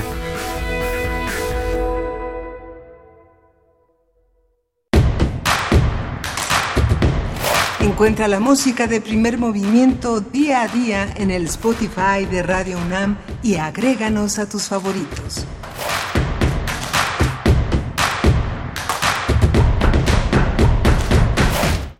Buenos días, estamos de vuelta en primer movimiento, son las 8 con 3 de la mañana de este jueves ya, 14 de noviembre. Estamos iniciando nuestra segunda hora de transmisión. Miguel Ángel Quemain, buenos Hola, días. buenos días, Bernice Camacho. Iniciamos esta hora con la radio Nicolaita. Estamos, ya le dijimos adiós a Chihuahua. Ojalá y se hayan quedado picados y sigan sintonizando en la, en la, en la internet el- la, la conversación con el doctor Alfredo Ávila sobre este encuentro entre Moctezuma y Cortés. Y bueno, le damos la bienvenida a la radio Nicolaita y continuamos con esta conversación. Así es, nos quedamos en suspenso, doctor Alfredo Ávila, para los que nos acaban de sintonizar y para la radio Universidad de Chihuahua, eh, pues tú eh, llevas a, a- tienes acá a tu cargo esta sección de Historia de México y nos quedamos en este punto, en el punto del encuentro entre Moctezuma y Cortés y el, los mitos y las realidades, digamos, de la fundación de la nación, la nación que también es un concepto muy moderno, ¿no? Exacto. Y, a ver, mi, mi- mi- mi propuesta es que eh, entre 1519, cuando se da este encuentro, y 1521, cuando cae el Altepetl llamado México Tenochtitlan, eh, eh, se, la, la versión de que allí se fundó la nación mexicana es falsa. Lo que se fundó allí es un régimen de encomienda muy parecido al que funcionaba en el Caribe, en el cual los conquistadores y también algunos señores indígenas, hay que decirlos, tenían a su cargo mano de obra indígena forzada para explotarla y también para mandarlos derechito al cielo cuando murieran, porque había que cristianizarlos. Eh, este régimen eh, fue rápidamente impugnado. Hubo algunos políticos, particularmente políticos de la segunda audiencia de México, el más destacado es Vasco de Quiroga, eh, pero también, sobre todo, eclesiásticos. Y el, el más conocido es, por supuesto, Bartolomé de las Casas, eh, eh, autor de una serie de tratados y, y de, de, de algunas obras que son tratados filosóficos muy pesados, muy serios, y de otros que son más bien panfletos, como la brevísima relación de la destrucción de las Indias, pero que, como buenos panfletos, tuvieron más impacto que los, que los tratados. Y esto a lo que conduce es que a finales de los años 30 se empiece a reformar en España la, eh, la legislación de las Indias. Y en 1540 se hacen unas leyes nuevas eh, que se explican por dos razones. Se explican primero porque los frailes tienen mejores redes que los encomenderos. O sea, un encomendero en Oaxaca o en Chiapas, pues tiene, si quiere tener a alguien en la corte en España, pues tiene que pagarle un procurador. Es complicado. En cambio, los dominicos, pues hay dominicos en Chiapas y hay dominicos en Toledo. ¿sí? Entonces, es- es- esas redes ayudan mucho. Pero también hay otra razón. El rey de España, Carlos, Carlos, el famoso Carlos V, está en un momento en el que quiere afianzar su poder por sobre los grupos eh, y las corporaciones que hay debajo de él, los ayuntamientos, pero también los nobles. Entonces, si ese es su proyecto, un proyecto de fortalecimiento, o que hoy, hoy interpretamos como fortalecimiento del Estado, de un Estado soberano que centraliza, que no quiere que haya otros poderes, pues no va a querer que eso suceda en los territorios que se están incorporando y entonces también trata de frenar. Y entonces ordena que se suspendan las encomiendas, que las encomiendas se quedan únicamente para el conquistador y no se hereden.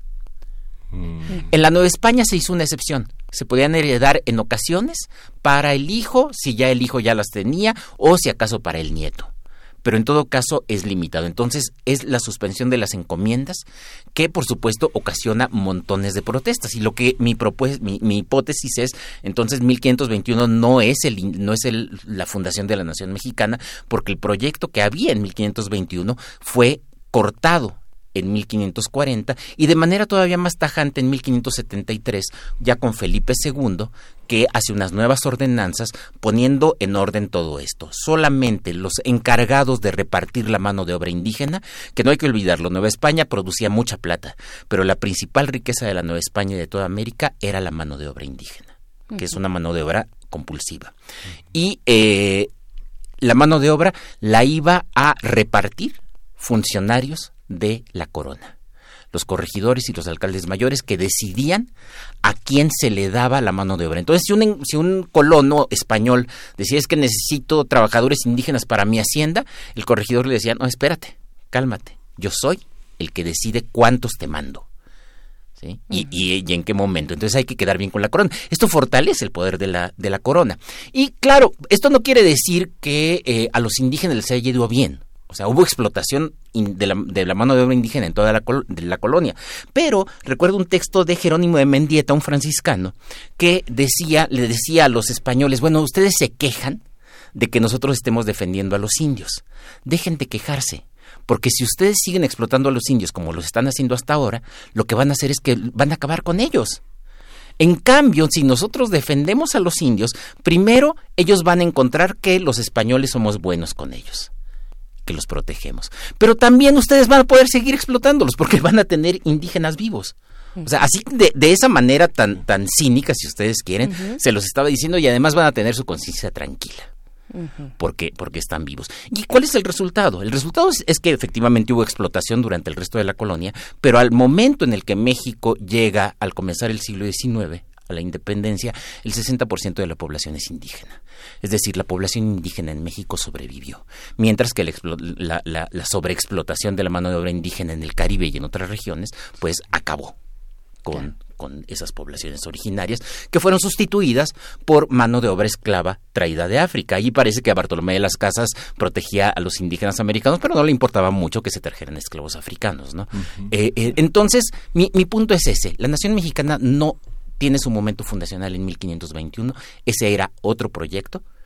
Y tampoco es, por supuesto, ni siquiera el origen de la Nueva España en su mayor parte, que ese fue reformulado con las leyes de Carlos, de Carlos V y de su hijo Felipe II. Y en realidad la nación mexicana, pero eso es algo que ya he dicho en otras ocasiones, nace en 1821, ya con, con la- el acta de independencia de, de México. Claro, y este razonamiento que ha cruzado, pues gran parte de nuestra historia y nuestra identidad, esta cuestión que justifica la esclavización o bueno, la explotación de los indígenas, de los indios en aquel momento, a, eh, a partir de, de razonamientos o de postulados religiosos. ¿no? Sí, y hay un, hay- un tema, no sé, yo sé que me estoy pasando de tiempo, pero Un hay un tema que- que me importa señalar. Cuando se insiste mucho en que el momento fundacional es 1521, también hay otro postulado, un postulado nacionalista, es la unión de dos razas, y viene toda la cosa del mestizaje. Sí, claro. pero ya Federico Navarrete, y no solo él, sino muchos otros, se han encargado de demostrar que eso del mestizaje es un discurso ideológico, no una descripción de la realidad. Ujú, Así es. Ese de que somos hijos de Malinche, ¿se acuerdan ustedes de, Sí, de- sí. de esta famosa pintura de Orozco, me parece, Sí. que está aquí en, en- en el Palacio de San Ildefonso, este Cortés con, con la Malinche? Eh, pues no, en realidad eso es un discurso ideológico para justificar un proyecto, un proyecto de nacionalismo. Entonces también el mestizaje, por eso nos conduce a 1521. Pero en, en realidad el proyecto de nación mexicana es un proyecto del siglo XIX, no, no anterior. Bien, pues te agradecemos mucho, doctor Alfredo Ávila.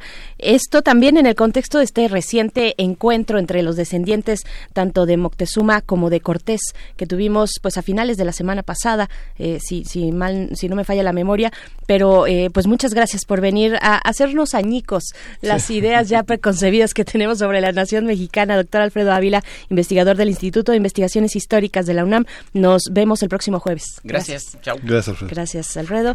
Pues Vamos con vamos, música. vamos con música. Vamos Ok. a escuchar de Coat Angers Stasher.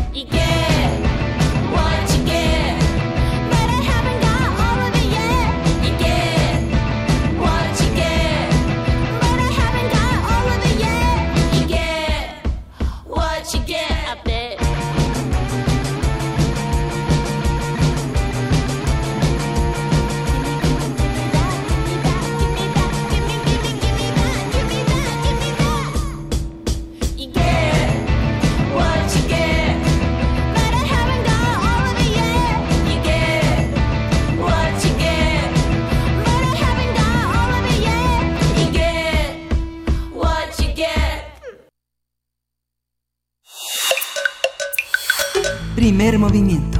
Hacemos comunidad. Nota nacional. La semana pasada, el presidente Andrés Manuel López Obrador se comprometió a revisar la propuesta para reducir los tiempos oficiales en la radio y la televisión. Al evento, al asistir a un evento en la Cámara Nacional de la Industria de Radio y Televisión, el mandatario explicó que un gobierno democrático no necesita propaganda. En su discurso, López Obrador también afirmó que para reducir los tiempos oficiales no se necesita de una reforma legal, ya que él tiene la facultad para realizar un decreto.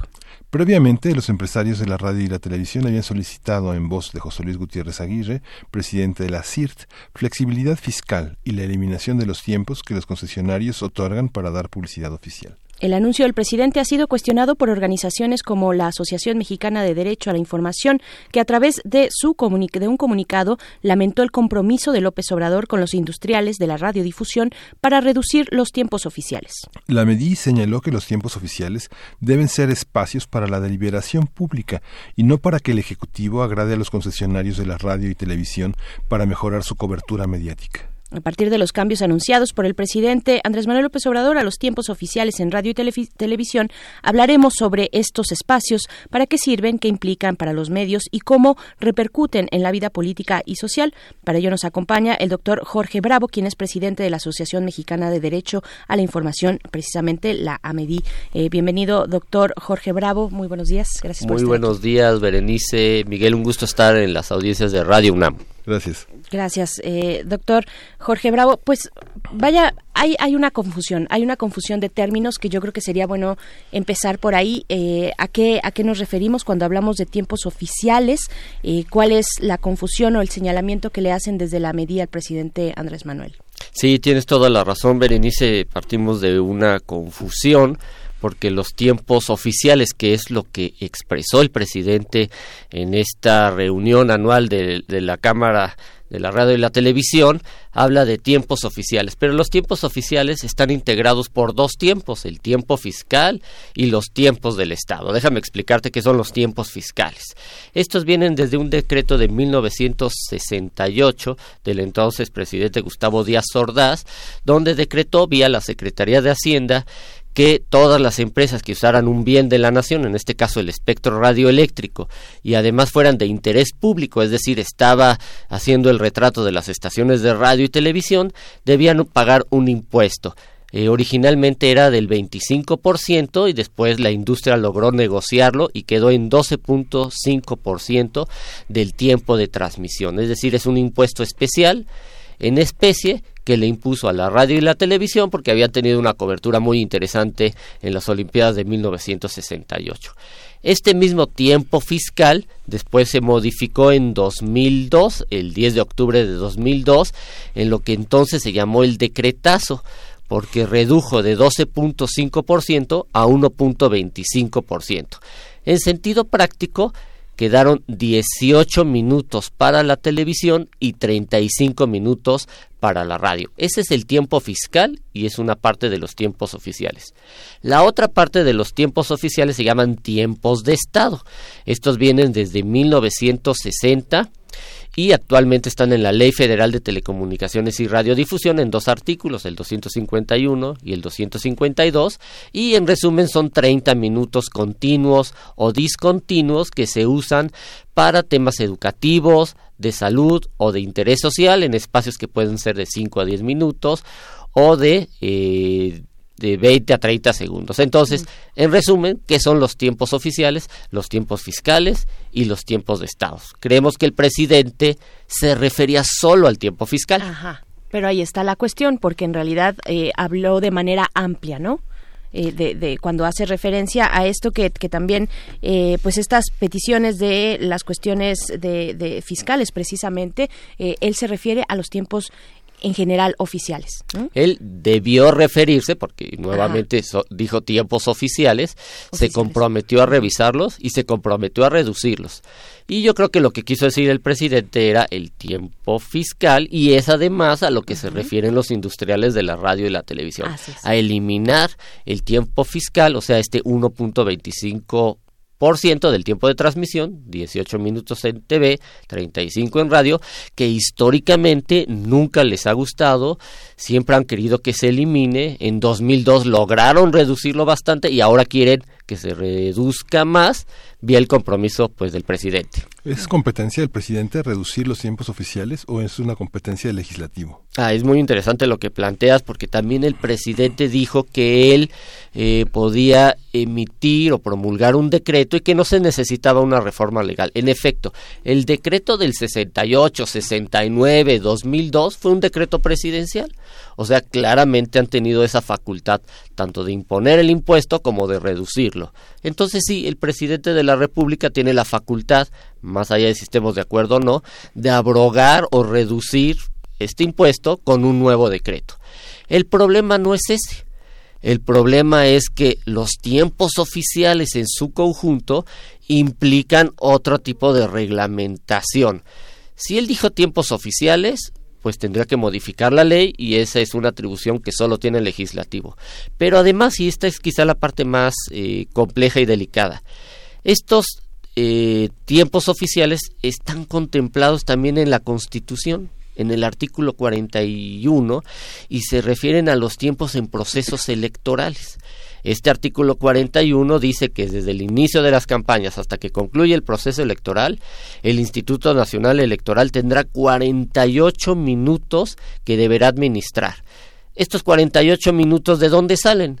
de los 30 minutos que están en la Ley Federal de Telecomunicaciones y Radiodifusión y los 18 minutos fiscales de la televisión.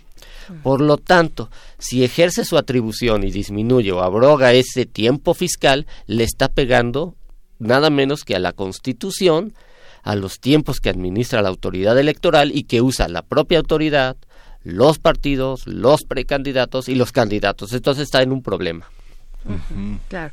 ¿Cómo, cómo también ver, eh, un poco abriendo el panorama, eh, y, después regresaremos a estos que son cuestiones más detalladas, pero cómo ver también la relación eh, que ha tenido el presidente Andrés Manuel López Obrador con los industriales de la, de la radiodifusión, ¿no? En estos temas, en estos ajustes, en la propuesta que tiene el presidente, pues para con, lo- con los medios de comunicación también, ¿no? Claro, los presidentes de México siempre han acudido a estas comidas de la industria de la radio y la televisión. Esta fue la 60 semana de la radio y la televisión.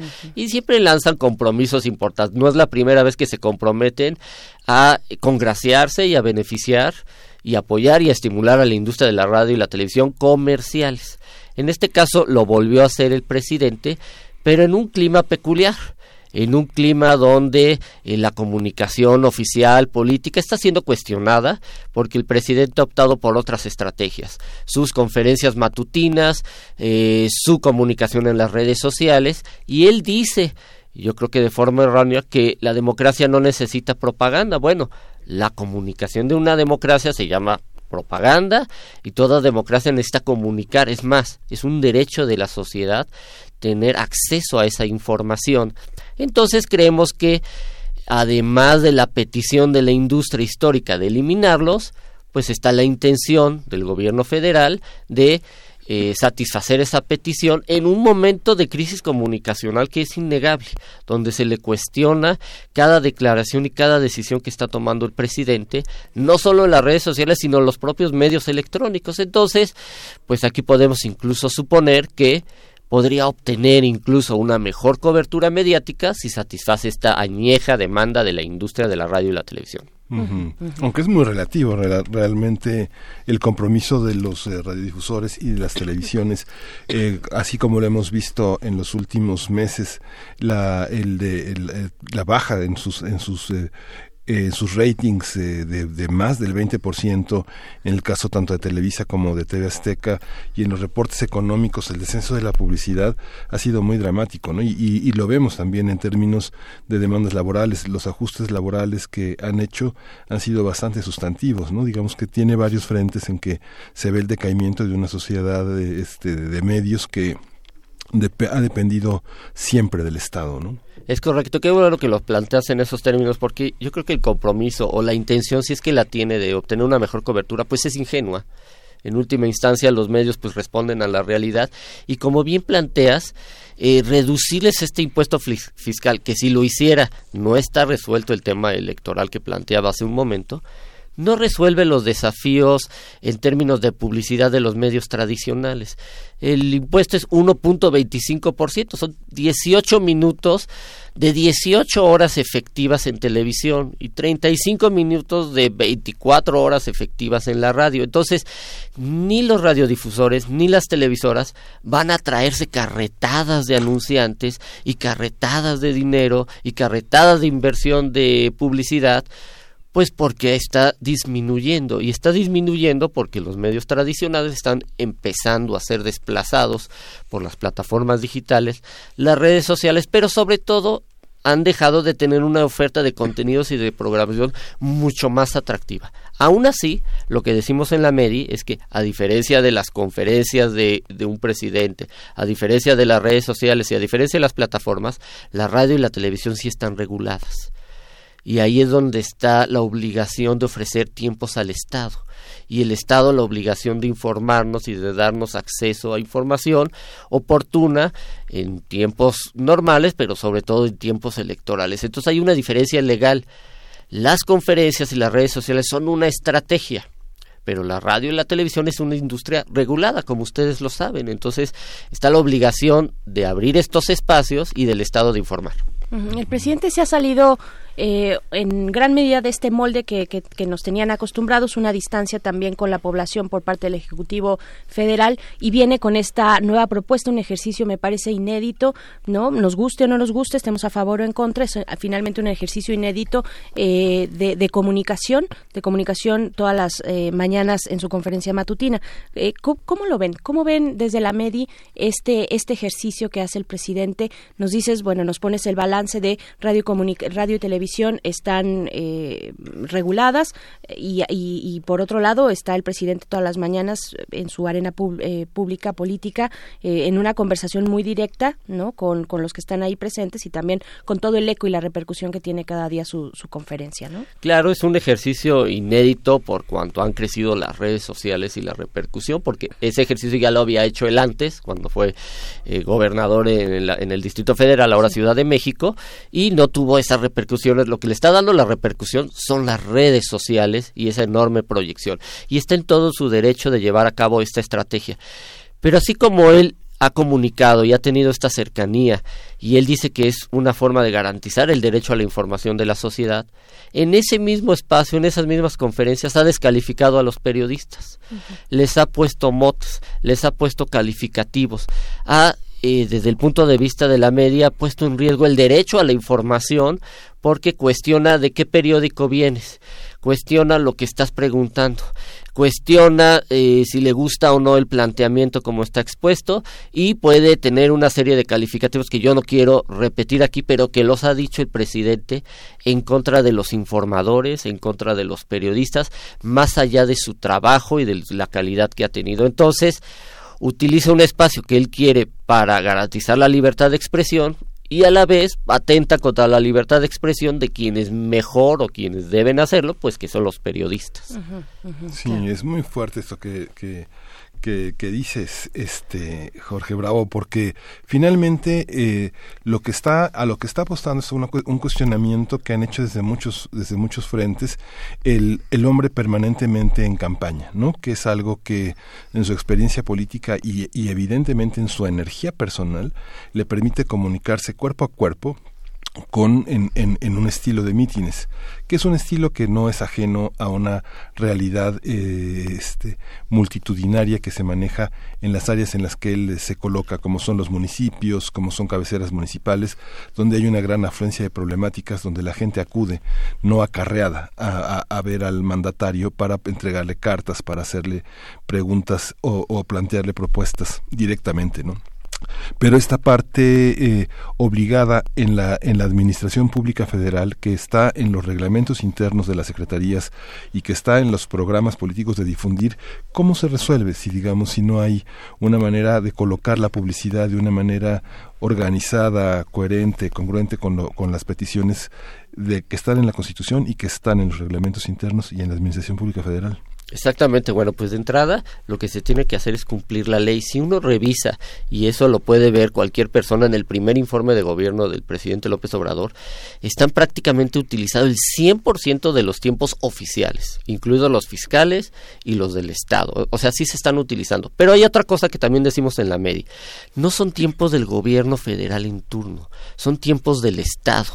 Y estos del tiempo del Estado incluye, hay tiempos para el poder legislativo, hay tiempos para el poder judicial, hay tiempos para los órganos autónomos constitucionales como la UNAM, la Comisión Nacional de los Derechos Humanos, que tanto ha sonado en este momento, el Instituto Federal Electoral. Son tiempos para la autoridad electoral en, este, eh, en los momentos electorales. Son tiempos para los partidos, para los candidatos. O sea, no son tiempos del presidente ni del gobierno y por lo tanto el Estado como tal pues garantiza que la sociedad tengamos acceso a esta información. Entonces, si tú vas a reducir los tiempos fiscales, te vas a reducir tiempo a ti mismo, gobierno federal. Les vas a reducir tiempo al legislativo, al judicial, a los autónomos, a la autoridad electoral, que en este caso es el INE, pero también el tribunal. Le vas a reducir tiempo a los partidos. Te vas a reducir tiempo a tu partido, a los demás, a los opositores y a los candidatos. Entonces estás tomando una decisión que está afectando al Estado mexicano en última instancia. Y si bien es cierto que el presidente López Obrador se ha comprometido a reducir el gasto en publicidad oficial, se comprometió 50% porque había sido excesivo hasta el sexenio anterior, déjame nada más te doy un dato. Cuando fue el decretazo en 2002, se gastaba en ese momento dos mil millones de pesos. Fox gastaba dos mil millones de pesos en 2002.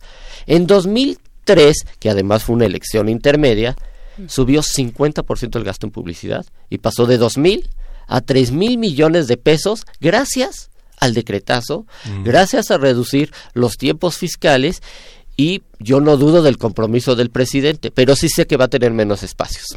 Sí. Claro, bueno, ahora que preguntabas, y es una pregunta muy ingenua también, ahora que mencionabas eh, que son tiempos para, para el Estado en su, en su amplitud y, los niveles de gobierno y los, eh, eh, pienso, bueno, ¿cómo, cómo, ¿cómo ponderar ahí que el Poder Ejecutivo, el Poder Legislativo y el Poder Judicial tengan un canal, por ejemplo, el canal del Congreso y el canal del Poder Judicial, donde podemos ver las discusiones en pleno, en fin, donde podemos dar seguimiento a, distintos temas y estar enterados? ¿Cómo funciona esto con eh, frente al Poder Ejecutivo?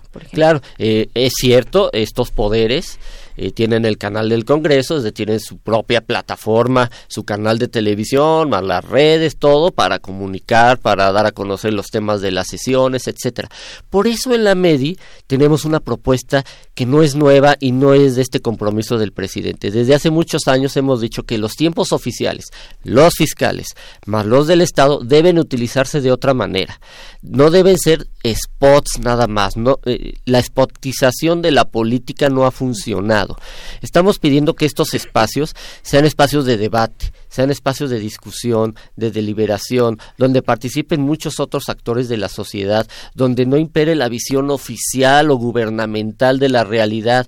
El gobierno tiene derecho a comunicarse y a plantearnos los, eh, los aspectos de las políticas públicas pero eh, nosotros creemos que deben ser espacios de discusión, de deliberación, donde participen muchas otras personas y no solo los logros del gobierno, incluso eh, porque esto no solo ocurre con el gobierno federal. Yo he sido testigo, he visto, he escuchado spots del poder legislativo de leyes no aprobadas. O sea, de algo que no es firme, que no ha ocurrido y nos está haciendo la publicidad y la promoción de algo que no está ocurriendo. Y ya no digamos la comunicación de todas las instituciones, donde a veces no nos dicen algo sustancial. Entonces se está desperdiciando la calidad de la comunicación que puede haber en estos espacios que, insisto, son del Estado porque, como bien mencionas, el poder legislativo tiene el canal del Congreso, el judicial tiene su canal y bueno, no todos los órganos tienen estos espacios, ¿verdad? Por eso es para todos. Sí, esta propuesta de la médica que dices que no es nueva, finalmente lo, a lo que de lo que nos vacuna y lo que previene es el autoritarismo. Yo no quisiera decir que eh, es, es autoritario el presidente, pero la tentación autoritaria de que una sociedad se puede enterar solamente cuando yo les diga lo importante que tienen que saber, eso este, reduce mucho el discurso. Y, y, la, y la política de comunicación, donde finalmente sí los secretarios, o las personas de la administración pública se tienen que sentar en la mañanera para informar lo que están haciendo, este coloca como un intermediario, como un traductor, como un organizador del discurso al propio presidente. Y la tentación autoritaria, bueno, hay, que ver, hay que ver desde el fin de la Segunda Guerra cómo los gobiernos eh, nacionalistas, populistas, este, con esas tentaciones, organizaron el discurso de una sociedad que creyeron homogénea que creyeron que debería saber ciertas cosas que necesitaban para poder comunicárselos. Es, es, es, parte de una tentación autoritaria que está en el ambiente, que pareciera que se identifica con cierto pensamiento de izquierda que conoce exactamente lo que las sociedades necesitan. ¿no? Sí, tú hablas de, de que organiza el discurso, sí. pero también lo desorganiza. Claro. Porque hemos sido testigos de varias versiones en las mismas conferencias, declaraciones de funcionarios que después son desmentidos por el presidente. Entonces, la comunicación es, es, una estrategia y lo que han carecido no solo este gobierno, sino anteriores, es vincular, tejer esta estrategia con las políticas públicas. La comunicación por sí sola es reactiva, como lo estamos viendo, pero si tú tienes una política pública, la comunicación es parte de la política pública. Si tú quieres eh, transferir el aeropuerto a otra sede, pues tienes que tener tu estrategia de comunicación. Si tú quieres que eh, te apoyen para que no roben la gasolina y no haya guachicol, tú tienes que tener una estrategia de comunicación para eso y no solamente reaccionar. Entonces, los gobiernos no han tenido esta capacidad de entender la comunicación desde el punto de vista estratégico, de planeación, pero sobre todo amarrado a las políticas públicas. Si no hay políticas públicas, lo más seguro es que tu comunicación sea deficiente sea el gobierno federal, los estados o los municipios. ¿Y cuál es el riesgo cuando, si hablamos de, eh, de la comunicación y de los tiempos oficiales, sobre todo, que incluyen no solamente los electorales, sino también aquellos eh, necesarios para difundir lo que decías, políticas públicas, por ejemplo, una campaña de vacunación?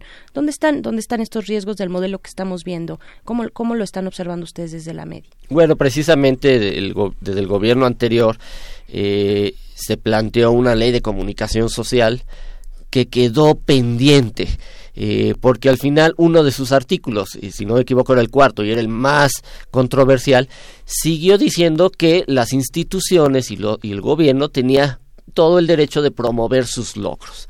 Y entonces se está olvidando que lo que se tendría que promover son los derechos fundamentales de todos los mexicanos, el derecho a la salud, el derecho a la educación, promover todas estas campañas, informarnos lo que debemos hacer, eh, la seguridad que tenemos que tener en la sociedad. Tenemos muchos derechos que no se nos informa, eh, no se nos dice cómo ejercerlos y cómo materializarlos, y entonces vemos una serie de campañas y spots donde siguen los logros del gobierno, donde siguen sin ser sustanciales, y por lo tanto pues no se logran estos objetivos que serían los importantes.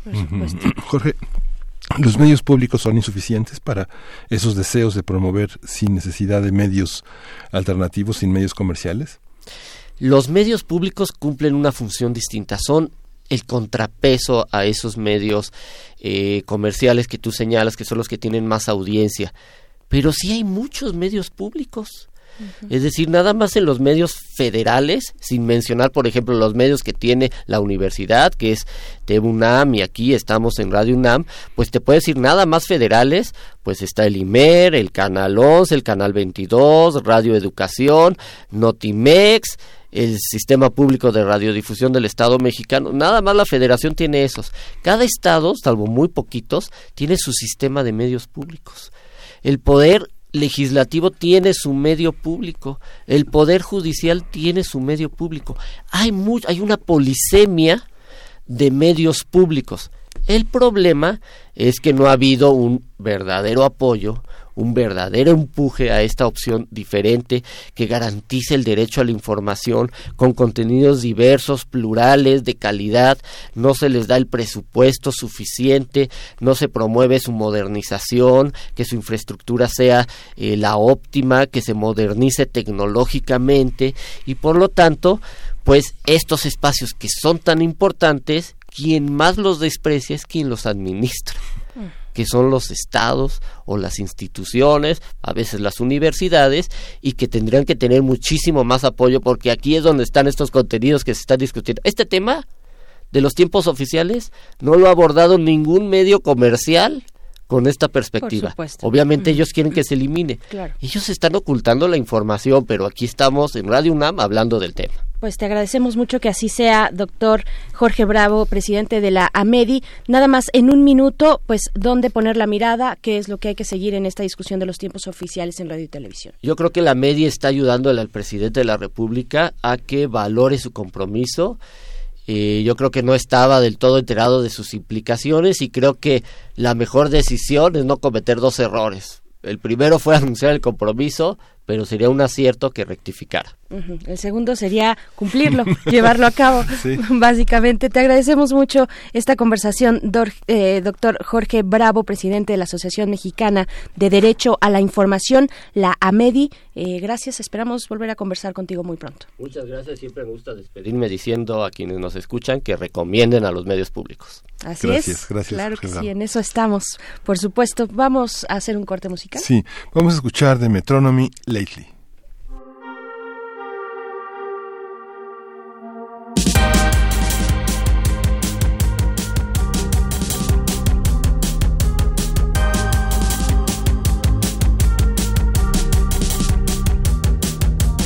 I've been waiting around for someone like her to get in contact with me.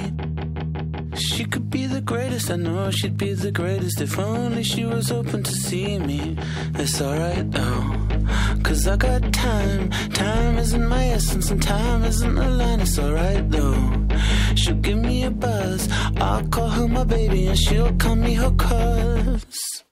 Well, I think I'm in love, cuz lately. I'll call you when I do nothing.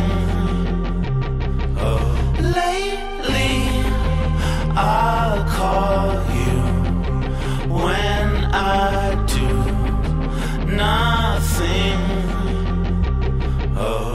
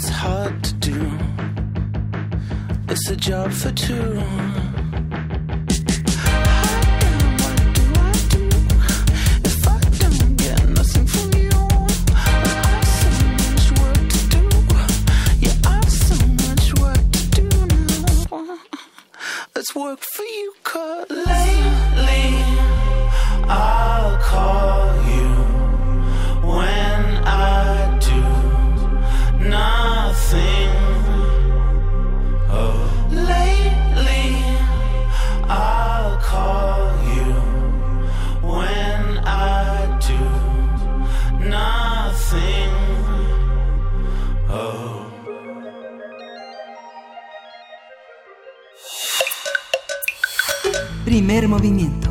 Hacemos comunidad. Nota Internacional. El pasado lunes, entre 20 y 40 agentes del FBI llegaron a México para colaborar con la investigación del asesinato de nueve integrantes de la familia Levarón, que ocurrió el 4 de noviembre pasado entre los estados de Sonora y Chihuahua.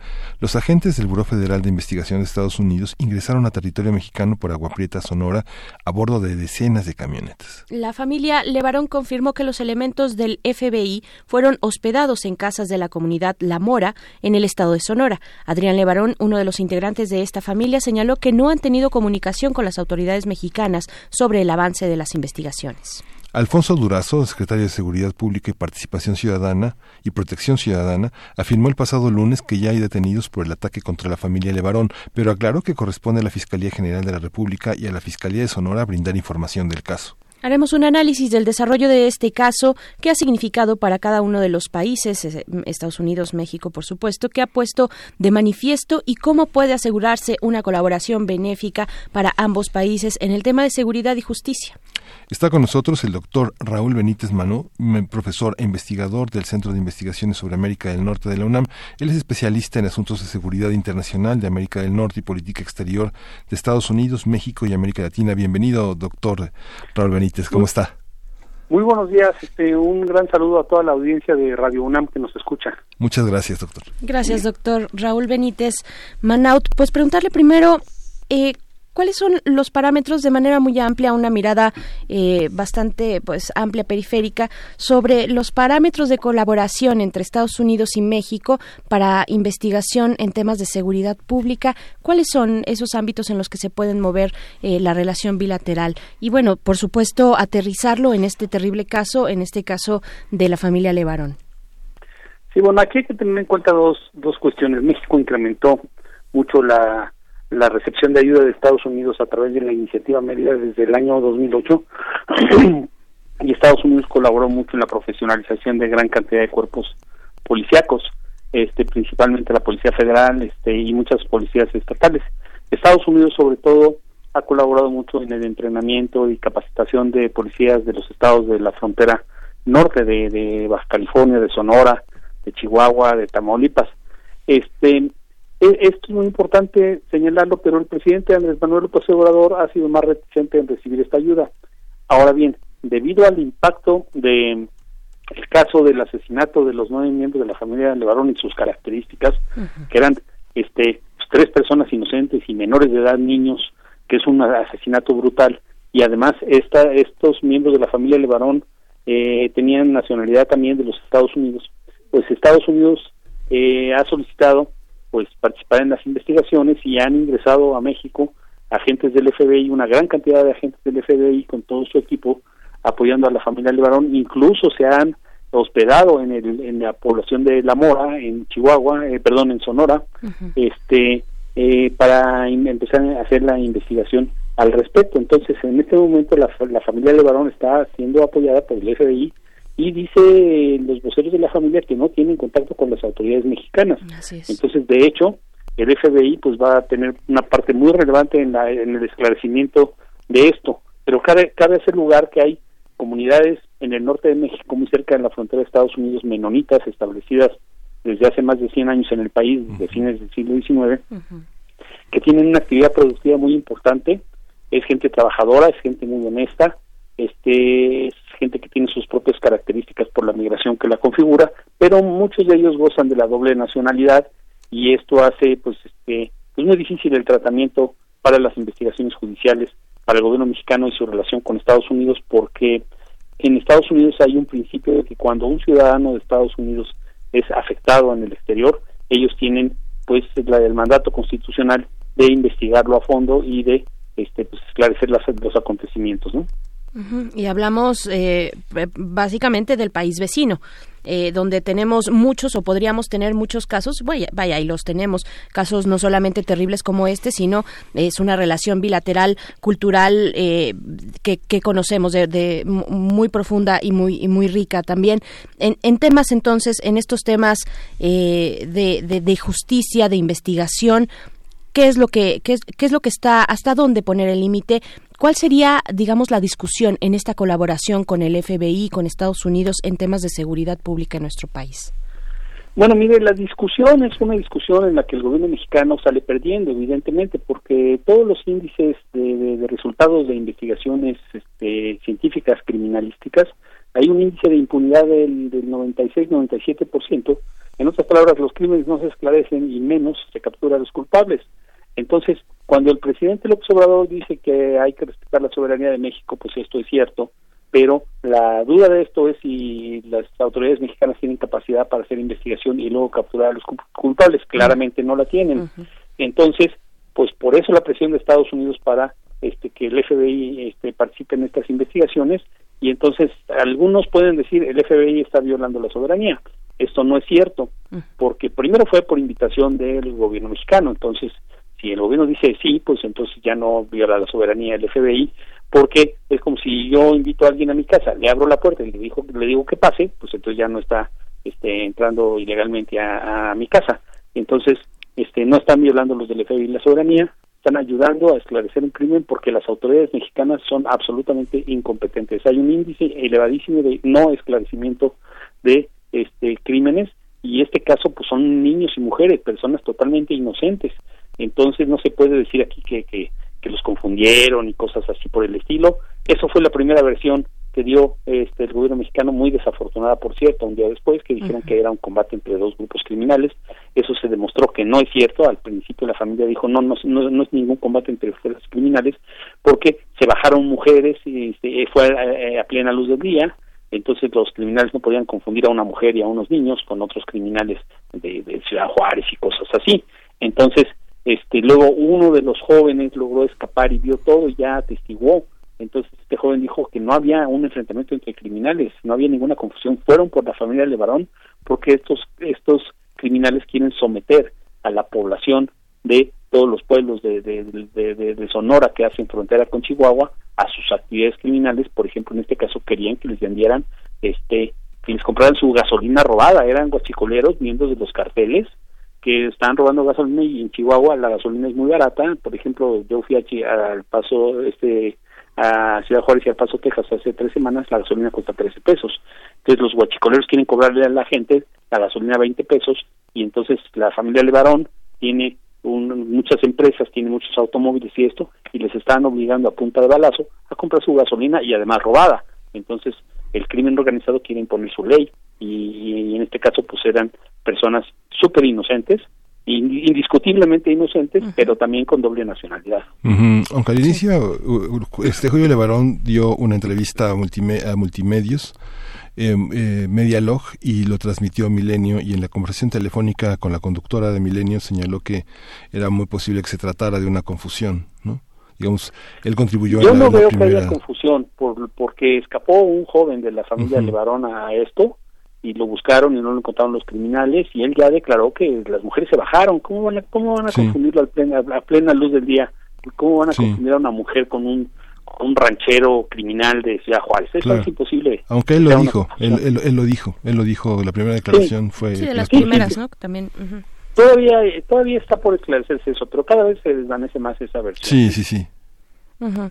Doctor eh, Raúl Benítez, pues vaya, tenemos, tenemos, eh, esta cuestión es muy, muy importante dejarla clara, eh, esta cuestión de la legalidad de la participación, de la colaboración de instancias norteamericanas en nuestro país. Hay asesoría, hay eh, instrucción, digamos, en temas de, eh, de, de inteligencia, en temas policíacos y de seguridad. Eh, esto, esto es así, ¿no? Hay que dejarlo claro. ¿Cómo es esta relación? No, pues sí, sí la hay, claro que hay colaboración. No hay eso. ilegalidad Eh, aquí. Ajá. Esto nadie lo ha negado.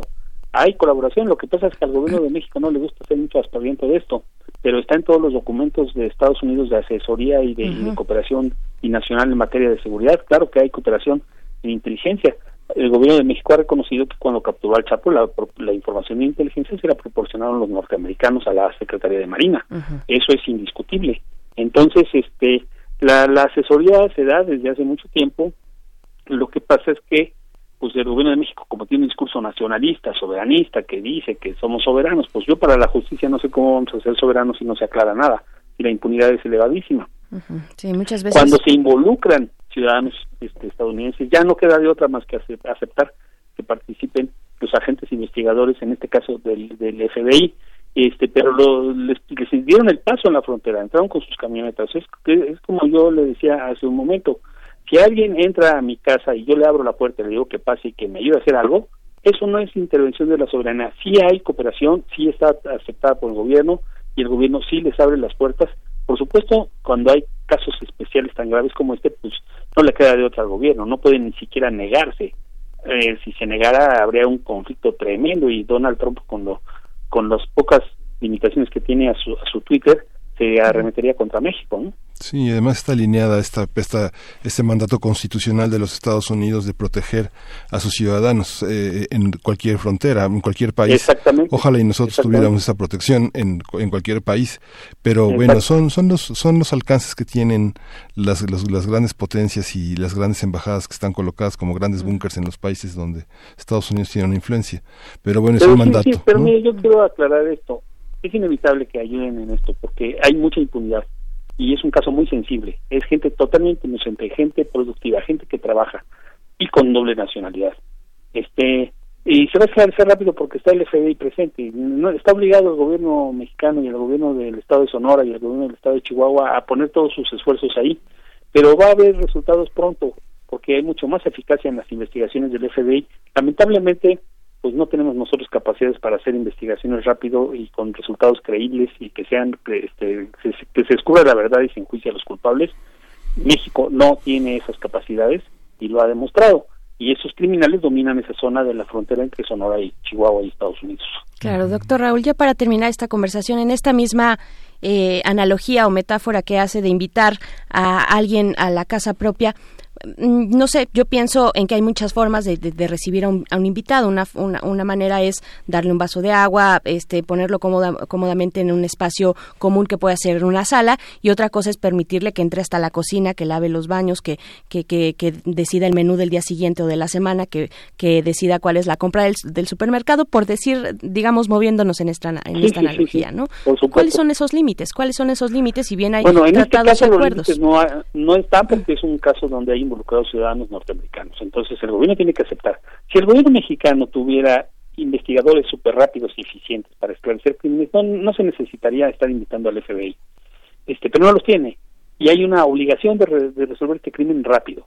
Y pues como no los tiene, pues le dice, pues tú haces el menú, tú ve al supermercado, tú decides cómo vas a investigar y interroga a quien quiera, Sol- solamente no usan armas y entonces en los interrogatorios, pues pues, si capturan a alguien, va a tener que haber funcionarios mexicanos delante.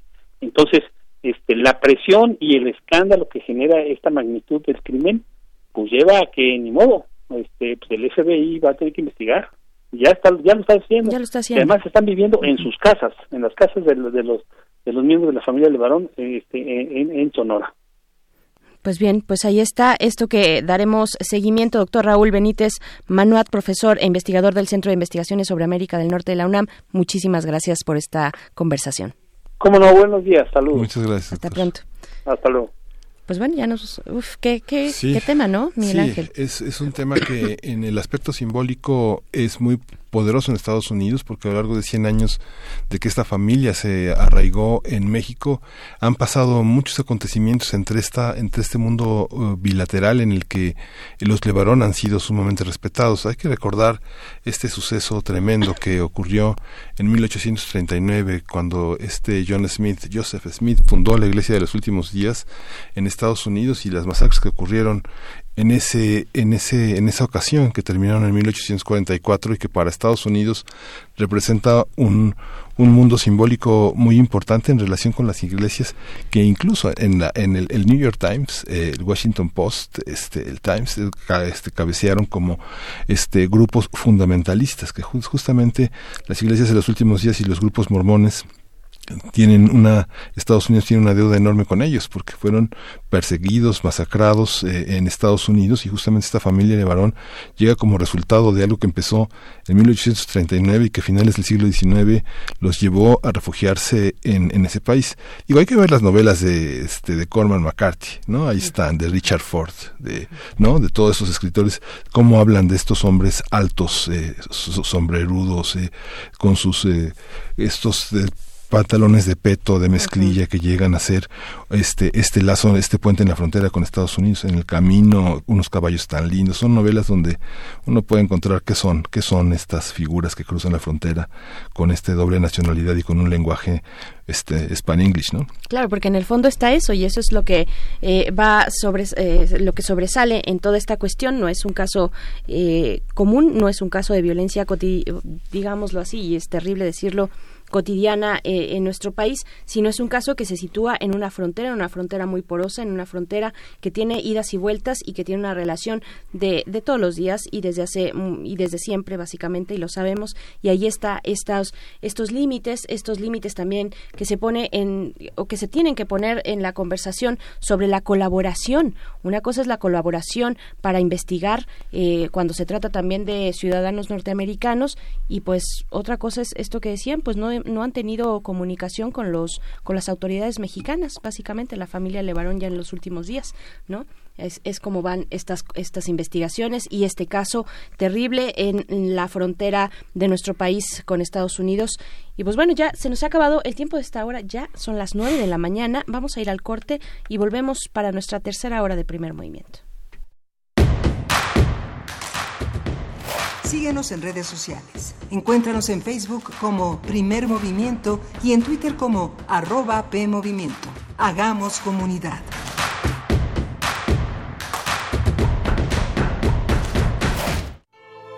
El telón acústico vuelve a levantarse en el tablado del cuadrante radiofónico para que las voces histriónicas repitan las mejores historias de un escenario invisible.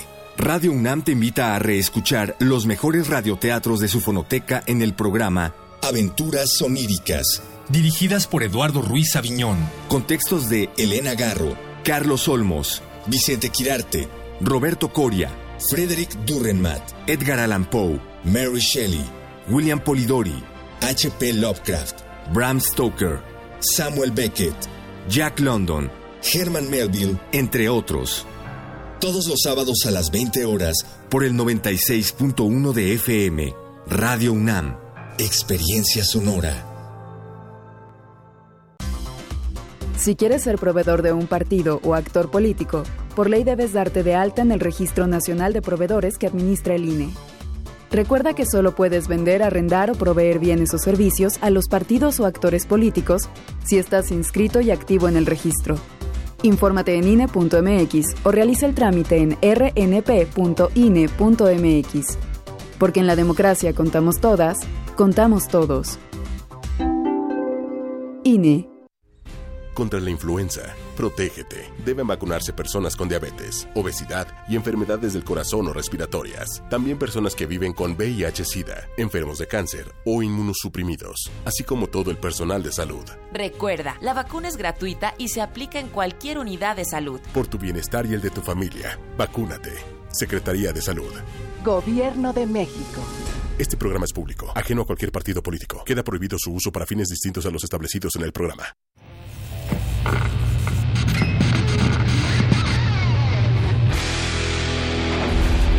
¿Recuerdas esta música?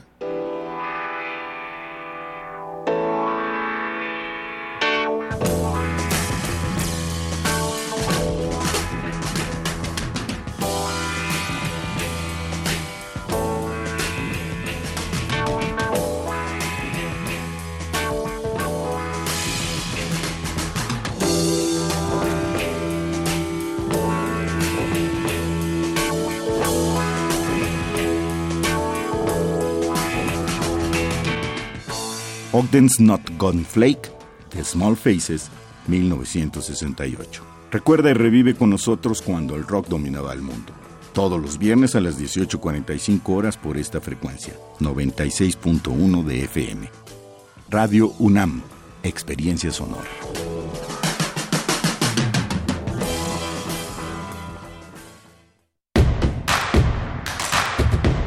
Encuentra la música de primer movimiento día a día en el Spotify de Radio UNAM y agréganos a tus favoritos.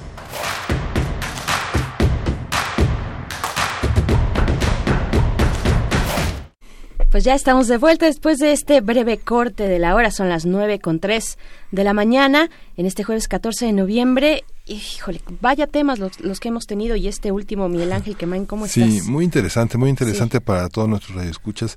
No dejen de consultar los podcasts. de- ustedes van a ya están separados por temas, por secciones, pueden pueden seguir muchos de los temas que los grandes investigadores, las las personas especializadas dedicadas a, a los temas que hemos tratado en primer movimiento en todo este en todo este año y los años anteriores, este vale la pena seguirlos, ver esa continuidad.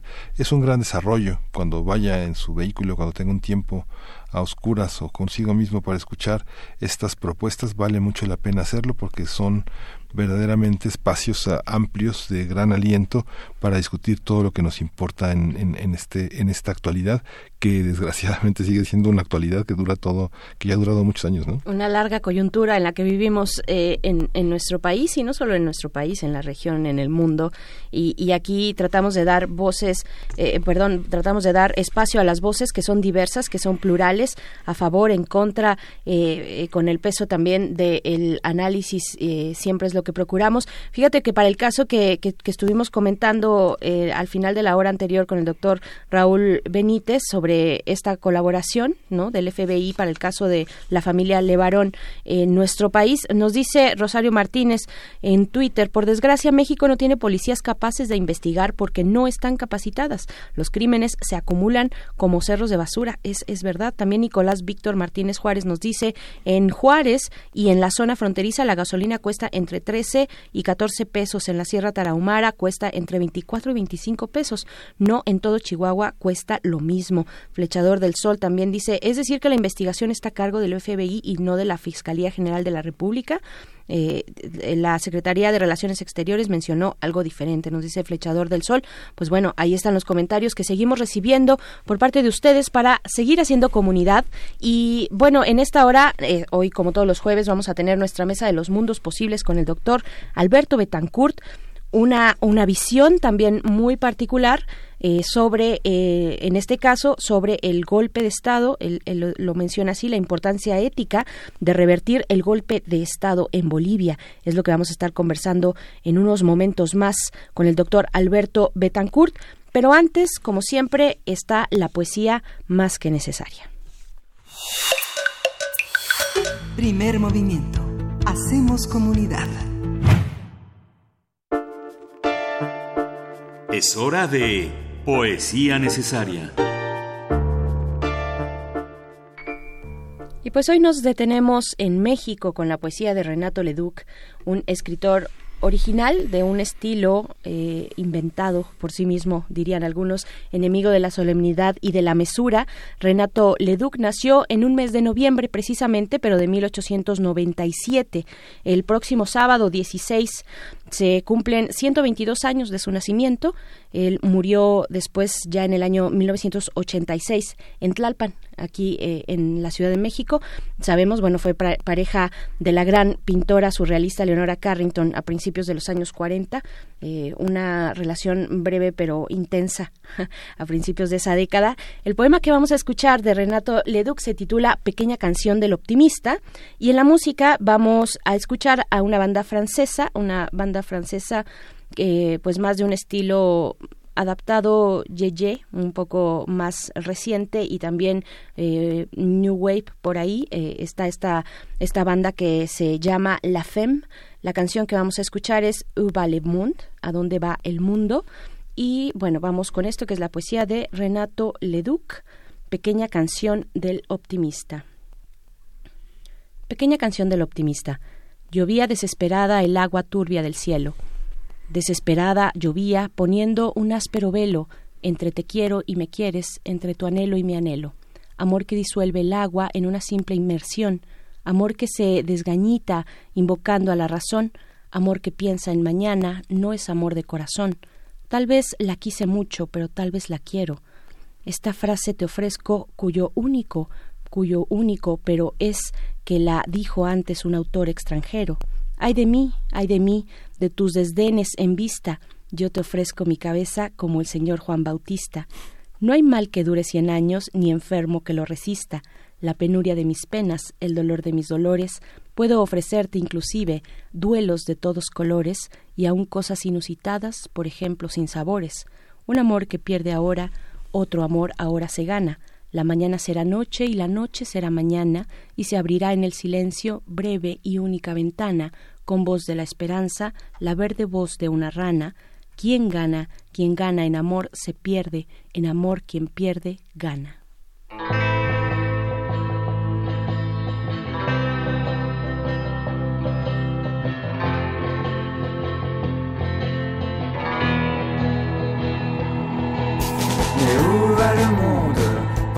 Fois je me demande si les filles et les garçons sont si cruels Où sont mes vrais amis?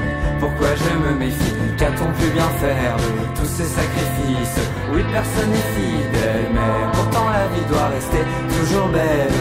Et peu importe si l'homme reste si cruel avec ce qu'il est, il faut sans doute pardonner, mettre son ego de côté.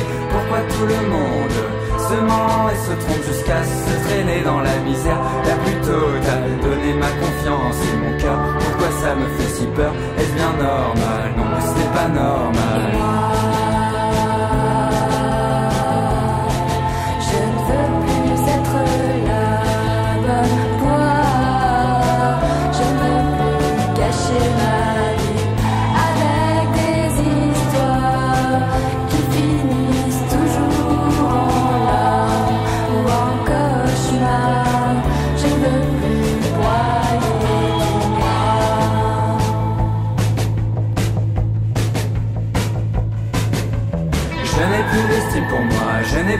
Pour toi. Tant pis pour ça, tant pis pour ça. Je continue mon chemin, tu es déjà très très loin, très loin derrière moi, très loin derrière moi. Oui, c'était une belle histoire pour finalement taire mon regard foudroyé, sans me retourner. Je pars comme je suis venu, encore plus déçu. Et le pire dans tout ça, c'est que je reste un inconnu pour toi. Par pitié, arrêtez de me planter des couteaux dans le dos. Mon corps va finir par devenir un filet de cicatrices qui ne retiendra en moi que les mauvais côtés de toi. Désormais je n'en peux plus, je veux partir très très loin, je pleure et je renie. C'est l'alarme de trop qui fait déborder mes yeux et m'a rendu malheureux. Mais où va le monde?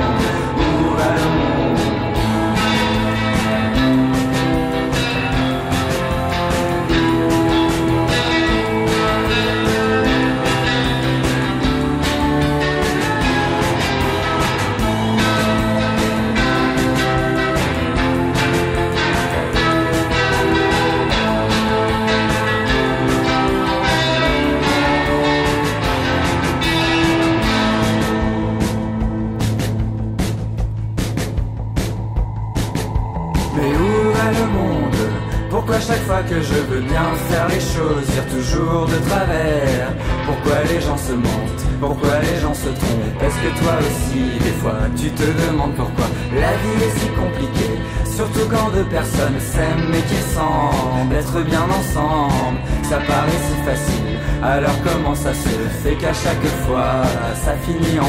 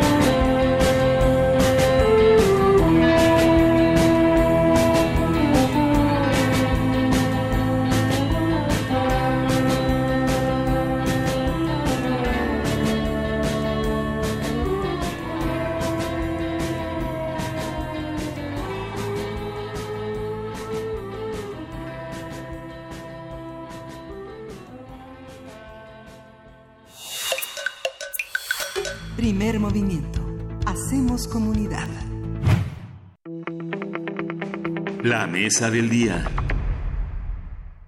Bien, pues damos la bienvenida al doctor Alberto Betancourt, eh, titular, quien se encarga cada jueves de esta mesa de los mundos posibles. Él es profesor de la Facultad de Filosofía y Letras de esta universidad, coordinador del Observatorio del G20, también de Filos. Y pues te damos un- una bienvenida calurosa, un abrazo de, de antemano. Doctor Alberto Betancourt, ¿cómo estás? Berenice, buenos días. Qué a gusto se siente pues eh, encontrarse con ustedes, aunque ahora sea por vía telefónica, contigo, con Miguel Ángel, con nuestros amigos del auditorio, pues la verdad da mucha emoción. Gracias. Gracias. Gracias, Alberto. Pues se siente, se siente muy bien y, y tú por allá desde eh, a través de la línea telefónica, pero con un tema, vaya tema, un tema coyuntural, pero también histórico. Eh, ¿Qué decir de, de esto? La importancia ética de, repe- de revertir el golpe de Estado en Bolivia. ¿Cuánto, cuánto ya tan solo en esta frase y en esta, en esta forma en la que titulas la mesa del día de hoy, cuánto por, por analizar, por discutir, por reflexionar, ¿no? Sí, Berenice, muchas gracias. Pues la verdad yo me siento muy conmovido, muy preocupado por eh, el pueblo de Bolivia, por mis compañeros. Buena parte de la intervención que voy a hacer el día de hoy la, la voy a realizar pues en base a las llamadas telefónicas, muchas que he realizado a lo largo de esta semana para hablar pues fundamentalmente con los compañeros con los que tuve el gusto de participar en el sexto congreso de la Sociedad Latinoamericana de Etnobiología. Y pues con, son básicamente profesores, estudiantes. Y debo decir que pues eh, me siento muy acongojado de entrada porque la mayoría de ellos pues eh, han decidido pasar a la clandestinidad me han expresado con mucha preocupación que han tenido que borrar sus cuentas de Facebook, eh, hacer un mutis cibernético y en muchos casos, pues por el peligro que están corriendo, eh, pues incluso irse a lo que podríamos llamar una especie de exilio interno, ¿no? En muchas ocasiones, cuando, cuando ha habido este tipo de situaciones en América Latina, de golpes de Estado, de violencia, pues es común y es comprensible y yo diría que incluso laudable que muchas personas pues tienen que abandonar su país y se van a un exilio al extranjero, pero en este caso en Bolivia existe también esta tradición de irse a una especie de, digamos, exilio interno para poder estar un poco más seguros y más tranquilos. Y bueno, pues sí, yo, yo creo que es muy importante que, que se analice el tema, que realicemos acciones de solidaridad con Bolivia. Y hoy quisiera dar algunas opiniones sobre ese tema, si les parece bien. Sí, sí. Por supuesto, por supuesto, te escuchamos. Gracias. Bueno, lo, lo primero que yo quisiera decir, pues, es que eh, se trata de un golpe de Estado con todos los atributos propios de ese tipo de fenómeno político. Eh, comenzó con una crisis política. En un momento más voy a hablar de la crisis política, pero la crisis política pa paulatinamente fue capitalizada por grupos de ultraderecha que comenzaron con eh, amagar mediante movilizaciones sociales eh, en este caso, digamos, promovidas por estos grupos de ultraderecha muy violentas, eh, continuaron con una insubordinación de la policía, siguieron con un fenómeno muy preocupante que fue el hostigamiento a través de listas negras de personas claves en el Estado boliviano, la quema de casas, eh, continuaron con el hecho de que la policía se insubordinó, no, no, no aceptó participar para frenar estos actos de violencia que estaba cometiendo la ultraderecha y continuó pues con la petición que hizo el ejército de Bolivia a la dimisión del presidente. Y luego continuó, según he podido ir reconstruyendo a partir de la investigación que he realizado esta semana, pues básicamente se montó un operativo en el que se amenazó a las personas que estaban situadas en los cargos de sucesión de la presidencia, es decir, si renuncia el presidente, quien debe asumir la presidencia provisionalmente es el vicepresidente, y si este faltara o renuncia, entonces sería el presidente del Senado, y si este falta y renuncia, sería el presidente de la Cámara de Diputados, y creo que todavía uno, había uno o dos cargos más en esta línea de sucesión. A cada uno de ellos se les fue amenazando con su vida, con quemar sus propiedades, y sobre todo, y esto es muy importante, se les hicieron llegar hasta donde entiendo, esto insisto en que son es información de los compañeros que han eh, con los que estaba en contacto allá, eh, a muchos de ellos pues se les amenazó con que se atacaría también las casas o las personas de sus familiares. De tal suerte que pues se obligó a renunciar no solamente al presidente, que ya en sí mismo constituiría lo que podríamos llamar técnicamente un golpe de Estado, el hecho de que el poder militar le pida una renuncia al poder civil, sino que además pues todavía se continuó con toda la cadena de sucesión.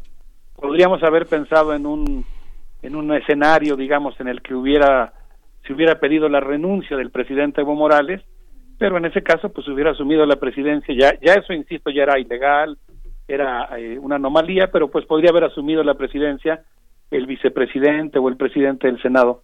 Y luego todavía este golpe de Estado pues continuó con eh, la preocupante situación de la autoproclamación de una de las senadoras, la senadora Janine eh, Áñez, que pues en realidad se autoproclamó presidenta de la, de la República de Bolivia con solamente una tercera parte de los miembros de la Cámara de Diputados. No pudo reunir al Senado, la Cámara a la que ella pertenece, fue a la Cámara de Diputados, ahí reunió exclusivamente a un tercio de los legisladores y con esa cantidad insuficiente del Congreso, de asistentes al Congreso, se autoproclamó presidenta de la República. Por cierto, debo decir que Yanine Áñez había formado parte de un escándalo ocurrido hace dos o tres años en un tuit muy famoso que ahora está circulando profusamente por las redes, por las redes cuando ella dijo que quería una Bolivia libre de ritos satánicos indígenas. Lo cual, por cierto, y ahí ya pasa a la otra parte. Bueno, y después el día de ayer, nada más para culminar con esta idea de que se trata estrictamente de un golpe de Estado, el día de ayer los diputados que forman parte de las dos terceras partes que componen las dos terceras partes del Congreso se presentaron a la Cámara para hacer valer su, su peso numérico en el Congreso, revertir la, autopro, la autoproclamación de Añez y pues, restablecer la legalidad y la policía le impidió el paso a los legisladores. De tal manera que en términos, digamos, estrictamente técnicos, jurídicos, estamos hablando de un golpe de Estado en forma. Pero desde mi punto de vista, este golpe de Estado tiene además una serie de características que resultan muy preocupantes porque se trata de un, de un golpe de Estado que es profundamente racista, que tiene fobia a los indios en un país en el que el 60% de la población es indígena, pero además es un golpe de Estado que tiene un espíritu profundamente misógino. Y a ese respecto, pues quisiera poner brevemente algunos ejemplos. En primer lugar, el hecho de que fue quemada la huipala que ondeaba en el Palacio de Gobierno. La huipala es esta bandera eh, cuadrada de diversos colores. es una bandera que evoca tradiciones muy antiguas, aunque la huipala como tal, en realidad entiendo que se diseñó a partir del Congreso Nacional Indígena en Bolivia, por allá del año 1952. Pero tiene un enorme peso simbólico porque representa básicamente el reconocimiento de la pluralidad cultural del Estado de Bolivia, lo cual quiere decir que implica básicamente el reconocimiento de la presencia y el carácter de sujetos y la dignidad de los pueblos indios. Entonces la quema de la huipala, pues la verdad es que tuvo una fuerza simbólica terrible en Bolivia. Posteriormente, pues el hecho de que eh, eh, Luis Fernando, el macho Camacho, entró al Palacio de Gobierno por la fuerza, todavía siendo presidente eh, Evo Morales, que no había renunciado todavía ese domingo, y un poquito antes de ese episodio, eh, llegó Luis Fernando, el macho Camacho, al Palacio de Gobierno con la Biblia, diciendo que, que Dios había regresado al Palacio de Gobierno y en ese momento se iba a la Pachamama. Es un acto muy fuerte porque implica prácticamente lo que podríamos llamar la restauración de aquellas políticas de extirpación de las idolatrías de las que hablamos en primer movimiento hacia algunos programas cuando estábamos en Bolivia y cuando regresamos, estas políticas que poníamos como ejemplo porque fueron consignadas por el padre José de Arriaga. Eh, la alusión a que se fue la Pachamama también es muy importante porque implica la, la presencia de la Pachamama en la constitución boliviana significó un acto de decolonización muy importante de reconocimiento de un Estado que aspiraba a la pluriculturalidad, más, más que de reconocimiento, de constitución de un Estado que aspiraba a la pluriculturalidad y que retomaba, así fuera tenuemente, algunos conceptos en quechua, en aymara y en guaraní para dar para pasar de un estado colonial con predominio absoluto del español a un estado que tuviera aunque fuera algunas categorías, no cualquier categoría, por cierto, una categoría muy importante la de Pachamama que considera a la naturaleza como un ser vivo, sintiente y con derechos, pero por eso es tan fuerte también el hecho de que Luis Fernando el Macho Camacho, este dirigente de los cívicos de Santa Cruz, haya dicho que llegó Dios y se fue la Pachamama. Y después, pues tenemos también eh, todavía algunos eh, actos mayores, hubo mucha extorsión contra las personas, y bueno, pues me parece que estos actos de racismo y de misoginia, ahora voy a mencionar algunos actos de misoginia también en contra particularmente de las mujeres, eh, pues hacen que sea muy preocupante el carácter que tiene este golpe de Estado. Así es. Eh, dijo, la Pachamama no va a volver, ahora Bolivia es de Cristo. Y algunos han, han, pues puesto esto en, en, en, la contradicción que significa retirar, digamos, la idea de la Pachamama y llegar con la Biblia por delante, ¿no? De eso estamos hablando también cuando hablamos de estos grupos que están al frente de este, pues que han eh, incitado estas movilizaciones y también que están al frente de este, de este golpe de Estado, porque el ejército no se manda solo, el ejército obedece, obedece al ejecutivo, no está para para sugerir, sino para obedecer. Eh, cuando se tiene una sugerencia de que se retire del cargo eh, por parte del ejército, más que sugerencia suena a amenaza, ¿no? Sí. Por supuesto. Y estos poderes no, que se enfrentan a la Pachamama, que son, bueno, uno, es- uno lo habían señalado reiteradamente, que bueno, que no solamente es Bolivia, es también Perú, ¿no? Que es eh, la oligarquía agroindustrial y maderera, todos los cocaleros, que este famoso documental del origen del gobierno de Evo Morales puso de manifiesto, y el tema de las cooperativistas mineras que explotan de una manera indiscriminada todos los recursos humanos y naturales. E- Eso era lo que englo- englobaba el ataque a la Pachamama, ¿no? Esos son los enemigos de la Pachamama, ¿no? Así es, son, son los enemigos del pensamiento indígena, de la presencia indígena, de la igualdad de derechos.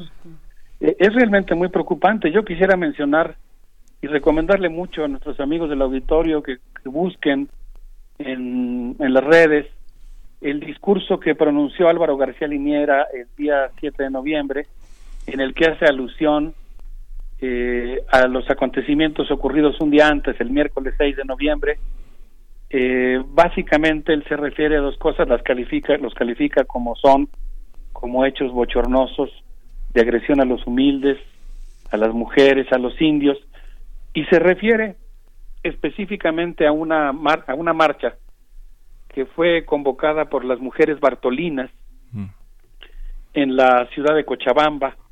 Ayer hablé con uno de nuestros compañeros que me explicaba muy pues muy convencido de participar en la resistencia democrática, en las movilizaciones para restaurar la democracia, pero me explicaba las medidas que han tenido que tomar para para pasar a la clandestinidad y él me decía que su mamá participó en esta marcha de mujeres, la convocó en Cochabamba el día miércoles 6 de noviembre una organización llamada Las Bartolinas, bajaron muchas mujeres quechuas, eh, al- algunas mujeres aymaras, eh, era una manifestación de varios miles de mujeres desarmadas que se habían propuesto exigir la paz. Eh, digamos, después de algunos enfrentamientos que habían ocurrido, estamos hablando todavía del momento anterior al, al golpe de Estado propiamente dicho, en, en los progromos del golpe, eh, como había habido algunos enfrentamientos entre ambos bandos, aunque insisto en que creo que no no no hay equiparación en, el- en la organización y la hazaña de la violencia por parte de los que se constituyeron después en golpistas, pero estas mujeres salieron a pedir la paz, iban desarmadas, yo he estado viendo las escenas y la verdad es que es muy escalofriante porque la mayoría de estas mujeres, pues, bueno, no sé si la mayoría, pero un buen número de ellas, perdón, llevaban a sus bebés amarrados a la espalda con sus rebozos, eh, iban desarmadas, obviamente, y la marcha era de mujeres, pues principalmente pensando en que la presencia de las mujeres podría garantizar que no hubiera un enfrentamiento, ¿no? Digamos, era una manera de evitar provocaciones. Y esta manifestación fue salvajemente atacada por un grupo paramilitar Sí, sí, Creo- Alberto. Los eh, motoqueros les Te, per- dicen. te perdimos un poquito por un grupo pan- pan- paramilitar, nos comentabas. Sí, Sí. justo estoy, está entrando una llamada de Bolivia, he estado hablando constantemente con los compañeros, ya la, la rechacé en este momento. Eh, sí, es un grupo paramilitar, los motoqueros les dicen, está integrado por aproximadamente 700 personas que fueron contratadas por alguien, se visten de negro, se enmascaran y atacaron pues salvajemente a la manifestación, la atacaron con una suerte de bazucas artesanales, con palos, y hay muchas escenas muy conmovedoras, donde muy indignantes, en donde se ve a grupos de, pues no sé, digamos siete, ocho jóvenes embosados, vestidos de negro, que están exigiéndole, preguntándole a una indígena, es una de las escenas que a mí me quedó muy grabada, que por qué se viste de indígena y que a qué va a la ciudad. Y le preguntan específicamente por su pollera, por la falda que utilizan eh, las mujeres indígenas. Y bueno, pues es un acto muy, muy terrible. Después viene otra escena, la que también aludió el presidente García Liniera, que el vicepresidente en ese momento García Liniera, que tiene que ver con eh, el, pues digamos, conato de linchamiento de la alcaldesa de Vinta.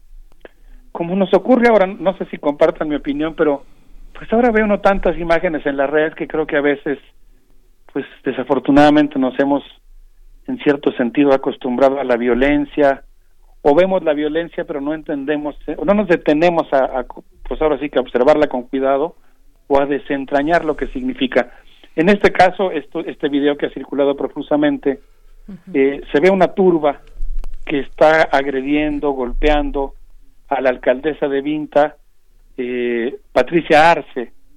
Es una mujer de rasgos morena un poquito besa que está siendo salvajemente golpeada por una turba de aproximadamente 500 personas, se le corta el pelo, le, le vacían encima un bote de pintura roja, le ponen un palo en el cuello, eh, se escucha en el video cómo le están amenazando de muerte, pues es, es un acto de violencia contra la mujer, pues verdaderamente inaceptable e indignante. Y me temo que si en sí mismo ese hecho es realmente oprobioso, lo es más el hecho de que al parecer esa fue una estrategia que se estuvo siguiendo en muchos lugares del país, en donde estos grupos, pues abiertamente profascistas, el grupo de los cívicos de Santa Cruz, estuvieron llamando a sus seguidores para hacer listas negras de las personas que iban a perseguir. Entonces, como ustedes se podrán imaginar, pues es un panorama muy, muy desolador, muy preocupante y pues al que tenemos que oponernos en América Latina si queremos que siga existiendo la democracia, los valores humanos más Sí. eh, elementales, el respeto a la mujer y desde luego pues eh, conjurar el racismo. Sí, gran parte de, las páginas del gobierno de Bolivia han sido ya bloqueadas, pero hay una hay una página que no que sigue con esto que tú comentas. El discurso de Álvaro Liñera está es muy interesante, se ha seguido de una manera una cronología que está en la página de la Vicepresidencia del Estado Plurinacional de Bolivia. Yo creo que como es una página tan tan particular de la Vicepresidencia, pero está la renuncia, están los discursos alternos, valdría la pena que quienes quieran seguir esta este sin rumores este señalamiento de la renuncia las características de la de- del discurso vale la pena que lo secan porque bueno Liñera es prácticamente todo lo que eh, le cuesta trabajo conceptualizar y decir. En Liñera está muy muy eh, dicho en otras palabras en otras palabras de otra lógica pero que bueno es- son convergentes y muy interesantes de seguir en el tono de las filosofías que estamos acostumbrados a escuchar no las filosofías más occidentalizadas no Sí. Eh, sí, yo creo que vale mucho la pena tomarse a ese, a ese, a esa conferencia en particular, documentarnos sobre la marcha de las mujeres. Yo creo que es muy ilustrativo de lo que está pasando y de lo que tenemos que revertir entre todos, ¿no? No, no sé si les parezca bien que escuchemos un poco de, de música. Sí. En este caso no para distraernos, sino para concentrarnos.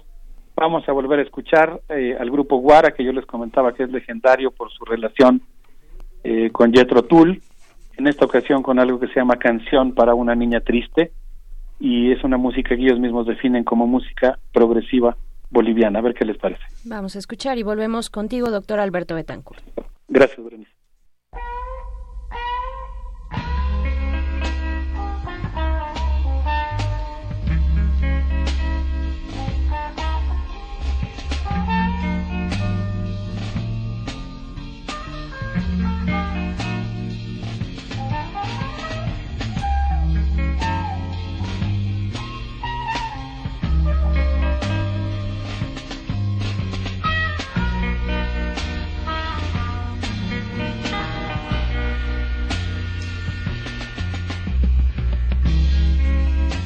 Canción para una niña sola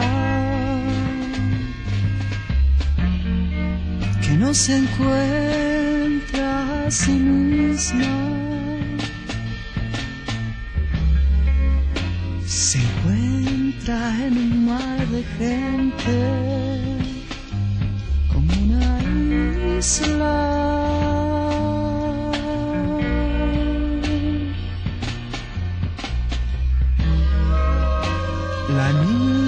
Niña está triste. Quisiera hallar una esperanza.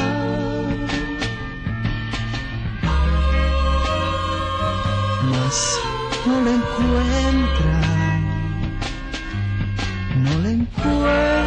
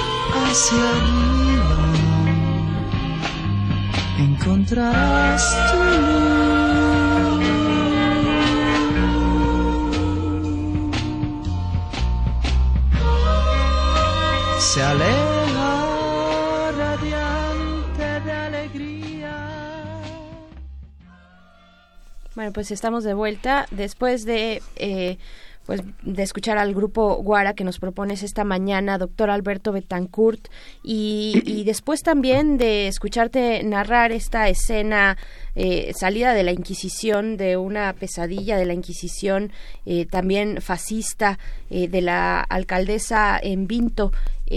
Y, y- todo, todo este panorama que se plantea hoy en Bolivia y por el cual también tú llamas en esta mesa a la importancia ética de revertir lo que está ocurriendo allá. Sí, yo creo que es muy importante que nosotros, pues, eh, ¿cómo decirlo? Eh, podamos tener muy claro lo que ocurre, las implicaciones éticas de lo con- contra qué se está tentando en Bolivia, ¿no? ¿Cómo es posible que, bueno, más bien, por qué es importante que nosotros no permitamos que ocurra eso en nuestro continente, que haya estos actos de racismo y de misoginia? Y pues en ese sentido yo creo que que vale la pena, pues, eh, digamos, yo diría polemizar con algunos eh, autores o con algunas interpretaciones, con algunos intelectuales, que me parece que se han quedado en un momento anterior en el que había una crisis política que implicaba pues una discusión sobre el papel de la última administración de Evo, la situación en Bolivia, pero digamos, una cosa es la crisis política que existía y otra cosa es lo que- en lo que se ha convertido, en lo que devino, que fue un golpe de Estado encabezado por la ultraderecha. Quisiera decir nada más en relación al tema de la crisis política, porque también me parece que es bueno no simplificar, sino pues realmente meternos a la historia inmediata de Bolivia.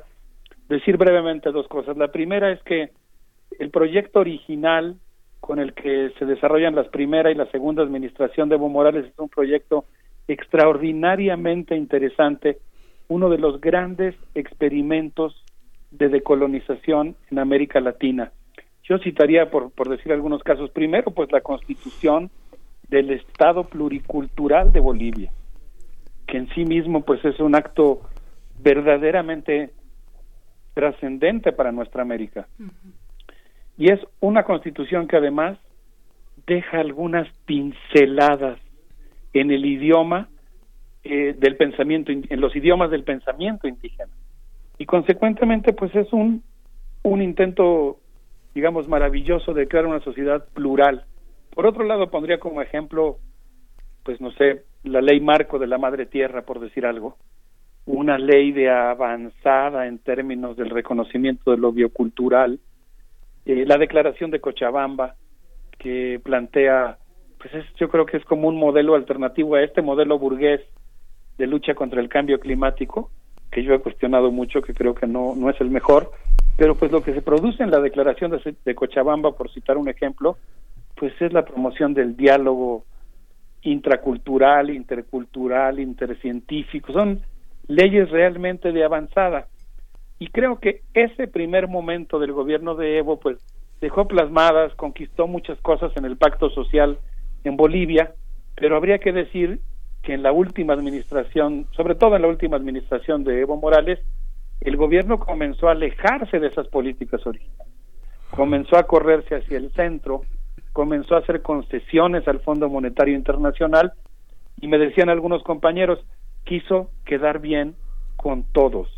Además del hecho de que pues efectivamente creo que hay que reconocer que había un problema de corrupción generalizada muy grande, que incluso ha llevado a algunos de nuestros compañeros a plantear que hasta surgió una nueva facción de la burguesía boliviana que creció al amparo de estos negocios ilícitos.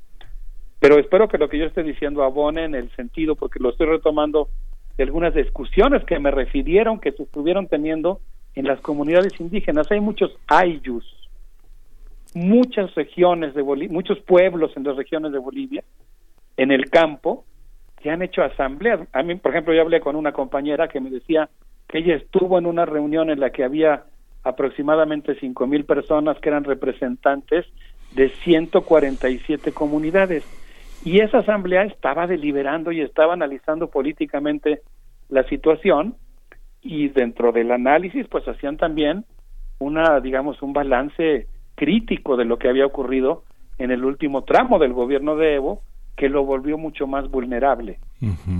Pero espero que lo que estoy diciendo no, no genere confusión.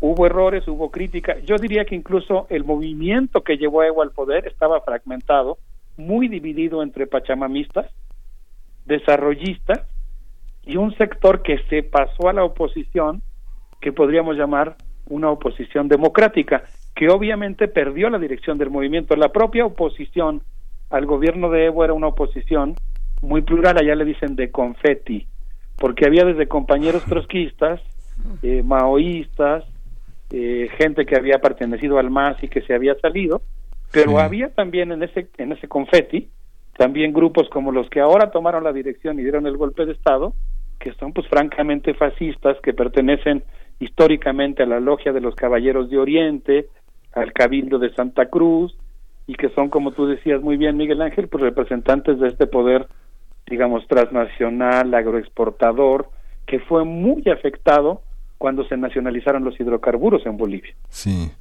Oye, Alberto, que digamos que tú traes aquí a colación a la Constitución y que estás tan tan apasionado, tan interesado en, en desglosar todo este tema, uno, uno piensa, eh, dices, no, no, no, no llamaría la confusión, y es que Bolivia es un territorio complejo, de si, uno ve la carta del el, el ultimátum que le puso eh, el más a Evo desde Santa Cruz, uno piensa, uno está acostumbrado a esta gran ciudad, a la Ciudad de México, a este gran país, pero uno piensa de Santa Cruz a La Paz. Bueno, tú que estuviste recientemente allá, o sea, son 17 horas en la carretera, una carretera muy accidentada.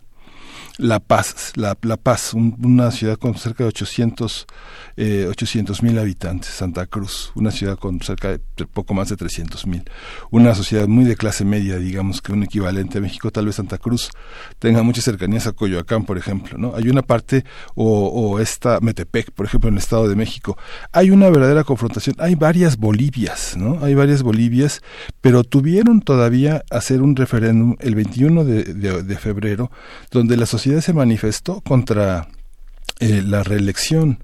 Ellos apelaron al pacto de San José, donde se señalaba que este eh, todos los ciudadanos tienen el derecho de ser votados en Latinoamérica, pero la interpretación que se impuso en la en la Constitución en el artículo 23 ah, sostenido en esa en esa cuestión, pues yo creo que rompió muchos este rompió un pacto social en el sentido en el que este había una imposición de reelegirse, ¿no? ¿Tú cómo ves esa cronología? ¿En qué falló? ¿En qué falló la comunicación con la sociedad boliviana? ¿En qué falló Evo? Sí, pues mira, yo, yo estoy corriendo un riesgo porque sé que en este momento también sería muy fácil simplificar, ¿no? Y omitir, bueno, a ver, digamos, debido a la necesidad que yo considero que sí existe de cerrar filas en este momento en contra de un golpe de Estado con este carácter fascista, racista, misógino, pues también podría incurrirse en el error de no de simplificar las cosas. Y yo estoy, eh, digamos, retomando eh, la referencia que se me hizo a una deliberación en una comunidad indígena que estaba valorando la situación y dentro de la valoración pues incluía esta crítica que yo estoy mencionando. Eh, yo creo que efectivamente, por eso decía yo, había una crisis política. Y en esa crisis política, pues yo creo que era muy válido que hubiera defensores y opositores del gobierno, etcétera. El problema es que esa crisis política se fue hacia un lugar que es ya la violación de la legalidad y que es ya la realización de actos de violencia. Digamos que la crisis política no se resolvió por una vía política y democrática, que es lo que hubiera correspondido y que es lo que lo que significaba respetar el término del mandato del presidente Evo Morales. Ahí es donde yo creo que sí hay que ser muy claros.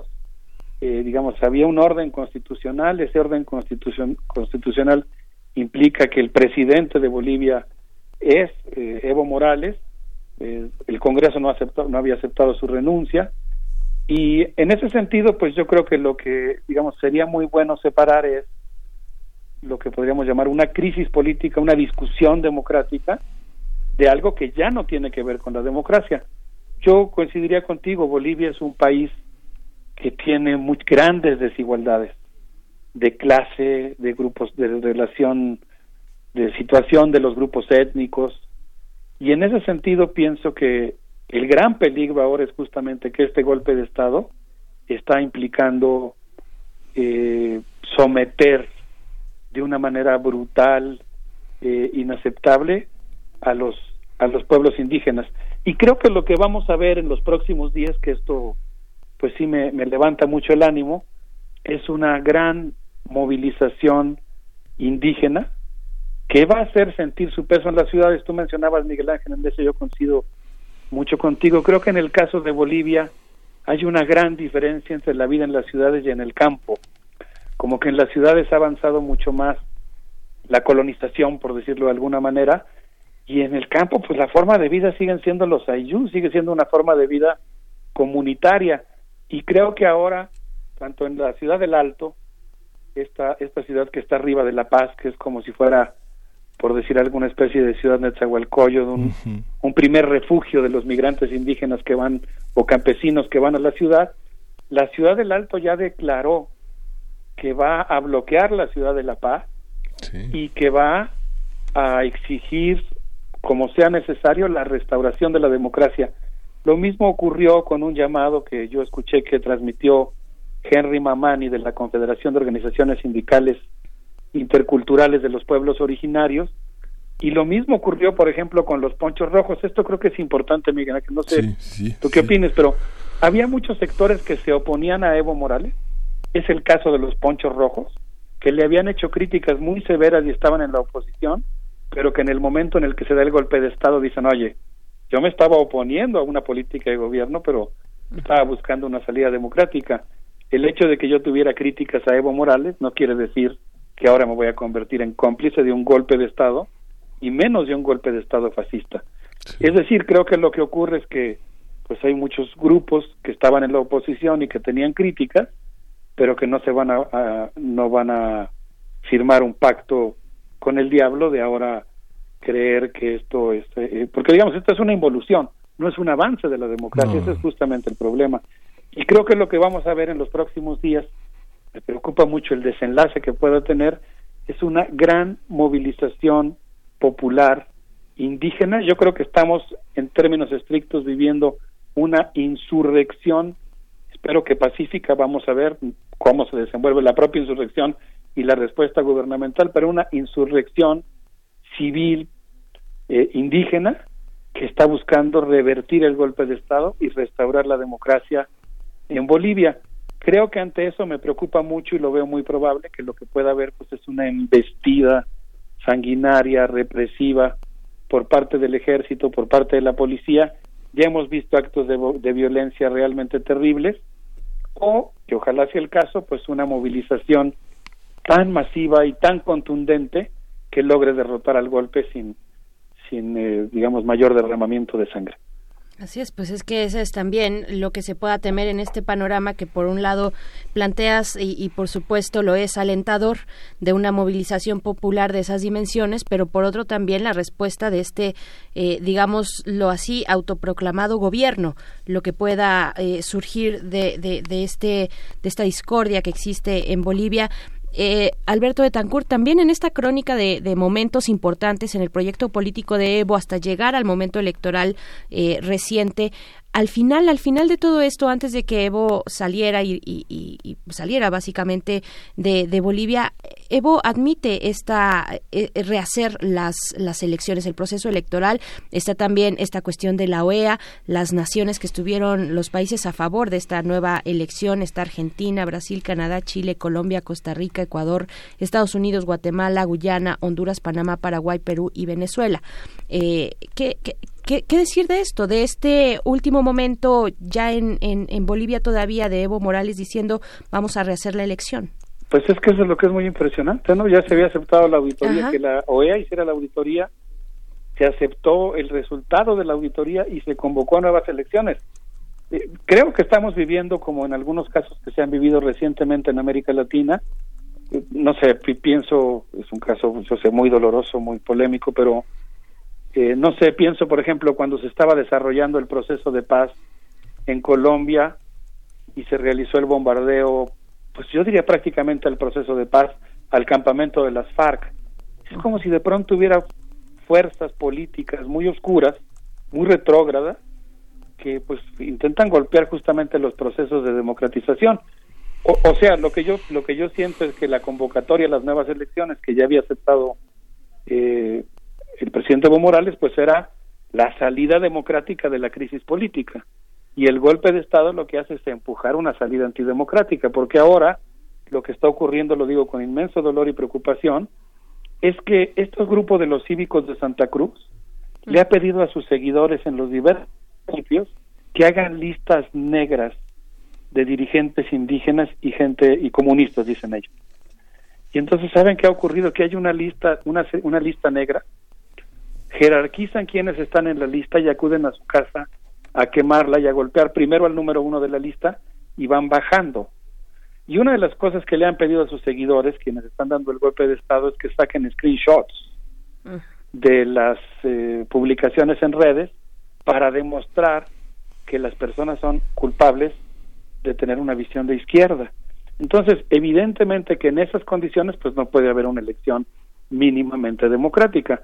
Por eso yo digo que la crisis política, que era real, eh, que implicaba pues una discusión muy álgida en torno a las diferentes fuerzas complejas de la sociedad política boliviana, pues hubiera sido una salida muy loable que tuviera elecciones en condiciones de democracia y legalidad.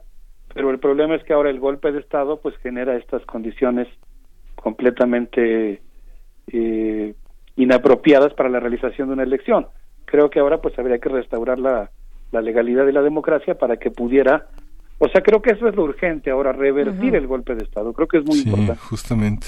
Así es, sin negar lo anterior, que no es lo que estás haciendo, lo estás mencionando, pero bueno, esta es una emergencia que ya hemos visto, eh, además con la rapidez con la que se comparten eh, pues todas estas noticias y momentos duros que está pasando la, al- algunos grupos de la sociedad boliviana, pues eh, es, importante a- este llamado que nos haces esta, esta mañana. Doctor Alberto Betancourt, se nos ha acabado el tiempo, nos vamos a despedir ya, supongo con alguna, con alguna canción. Por acá también nos preguntaban cuál era el grupo, la canción del grupo Guara que, que nos compartiste hace un momento.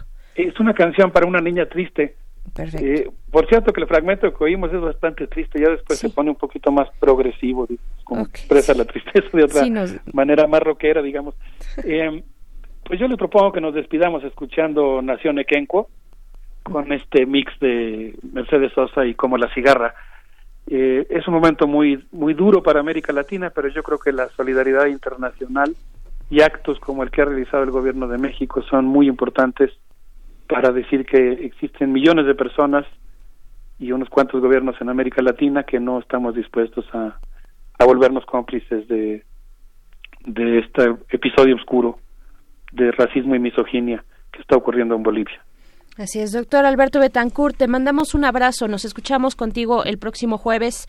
Eh, muchas gracias por darnos esta, esta lectura eh, importante, necesaria, ahora que además hay tanto ruido respecto a la, la cuestión de Bolivia, su relación con México también, está este asilo político que se le da a Evo Morales. Aquí está un elemento, muchos elementos importantes para poner atención a lo que ocurre por allá. Muchas gracias. Por cierto, por cierto, Berenice, perdón, casi se me va.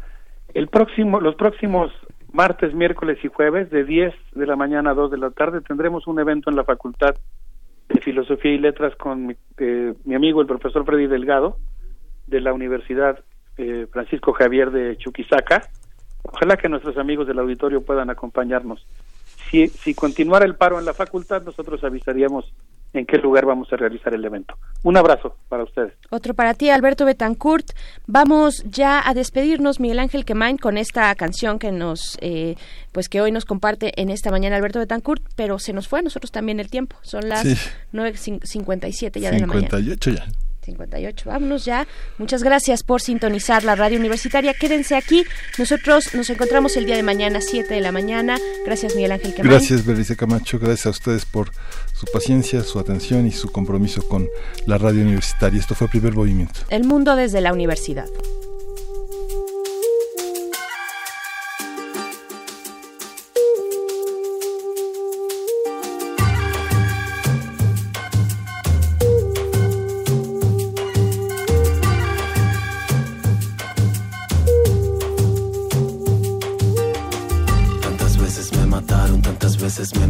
Sin embargo, estoy aquí resucitando. Gracias doy a la desgracia y a la mano con puñal porque me mató tan mal. Y seguí cantando.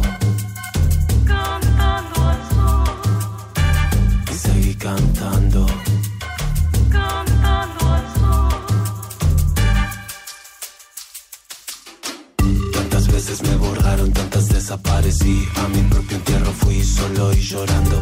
Hice un nudo de pañuelo, pero me olvidé después que no era la única vez. Y seguí. Cantando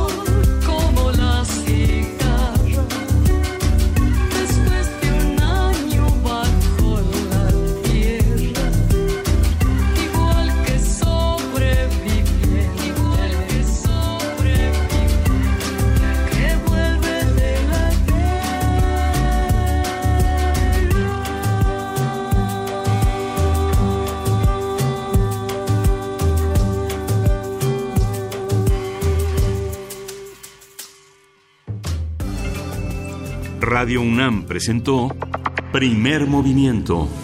El mundo desde la universidad.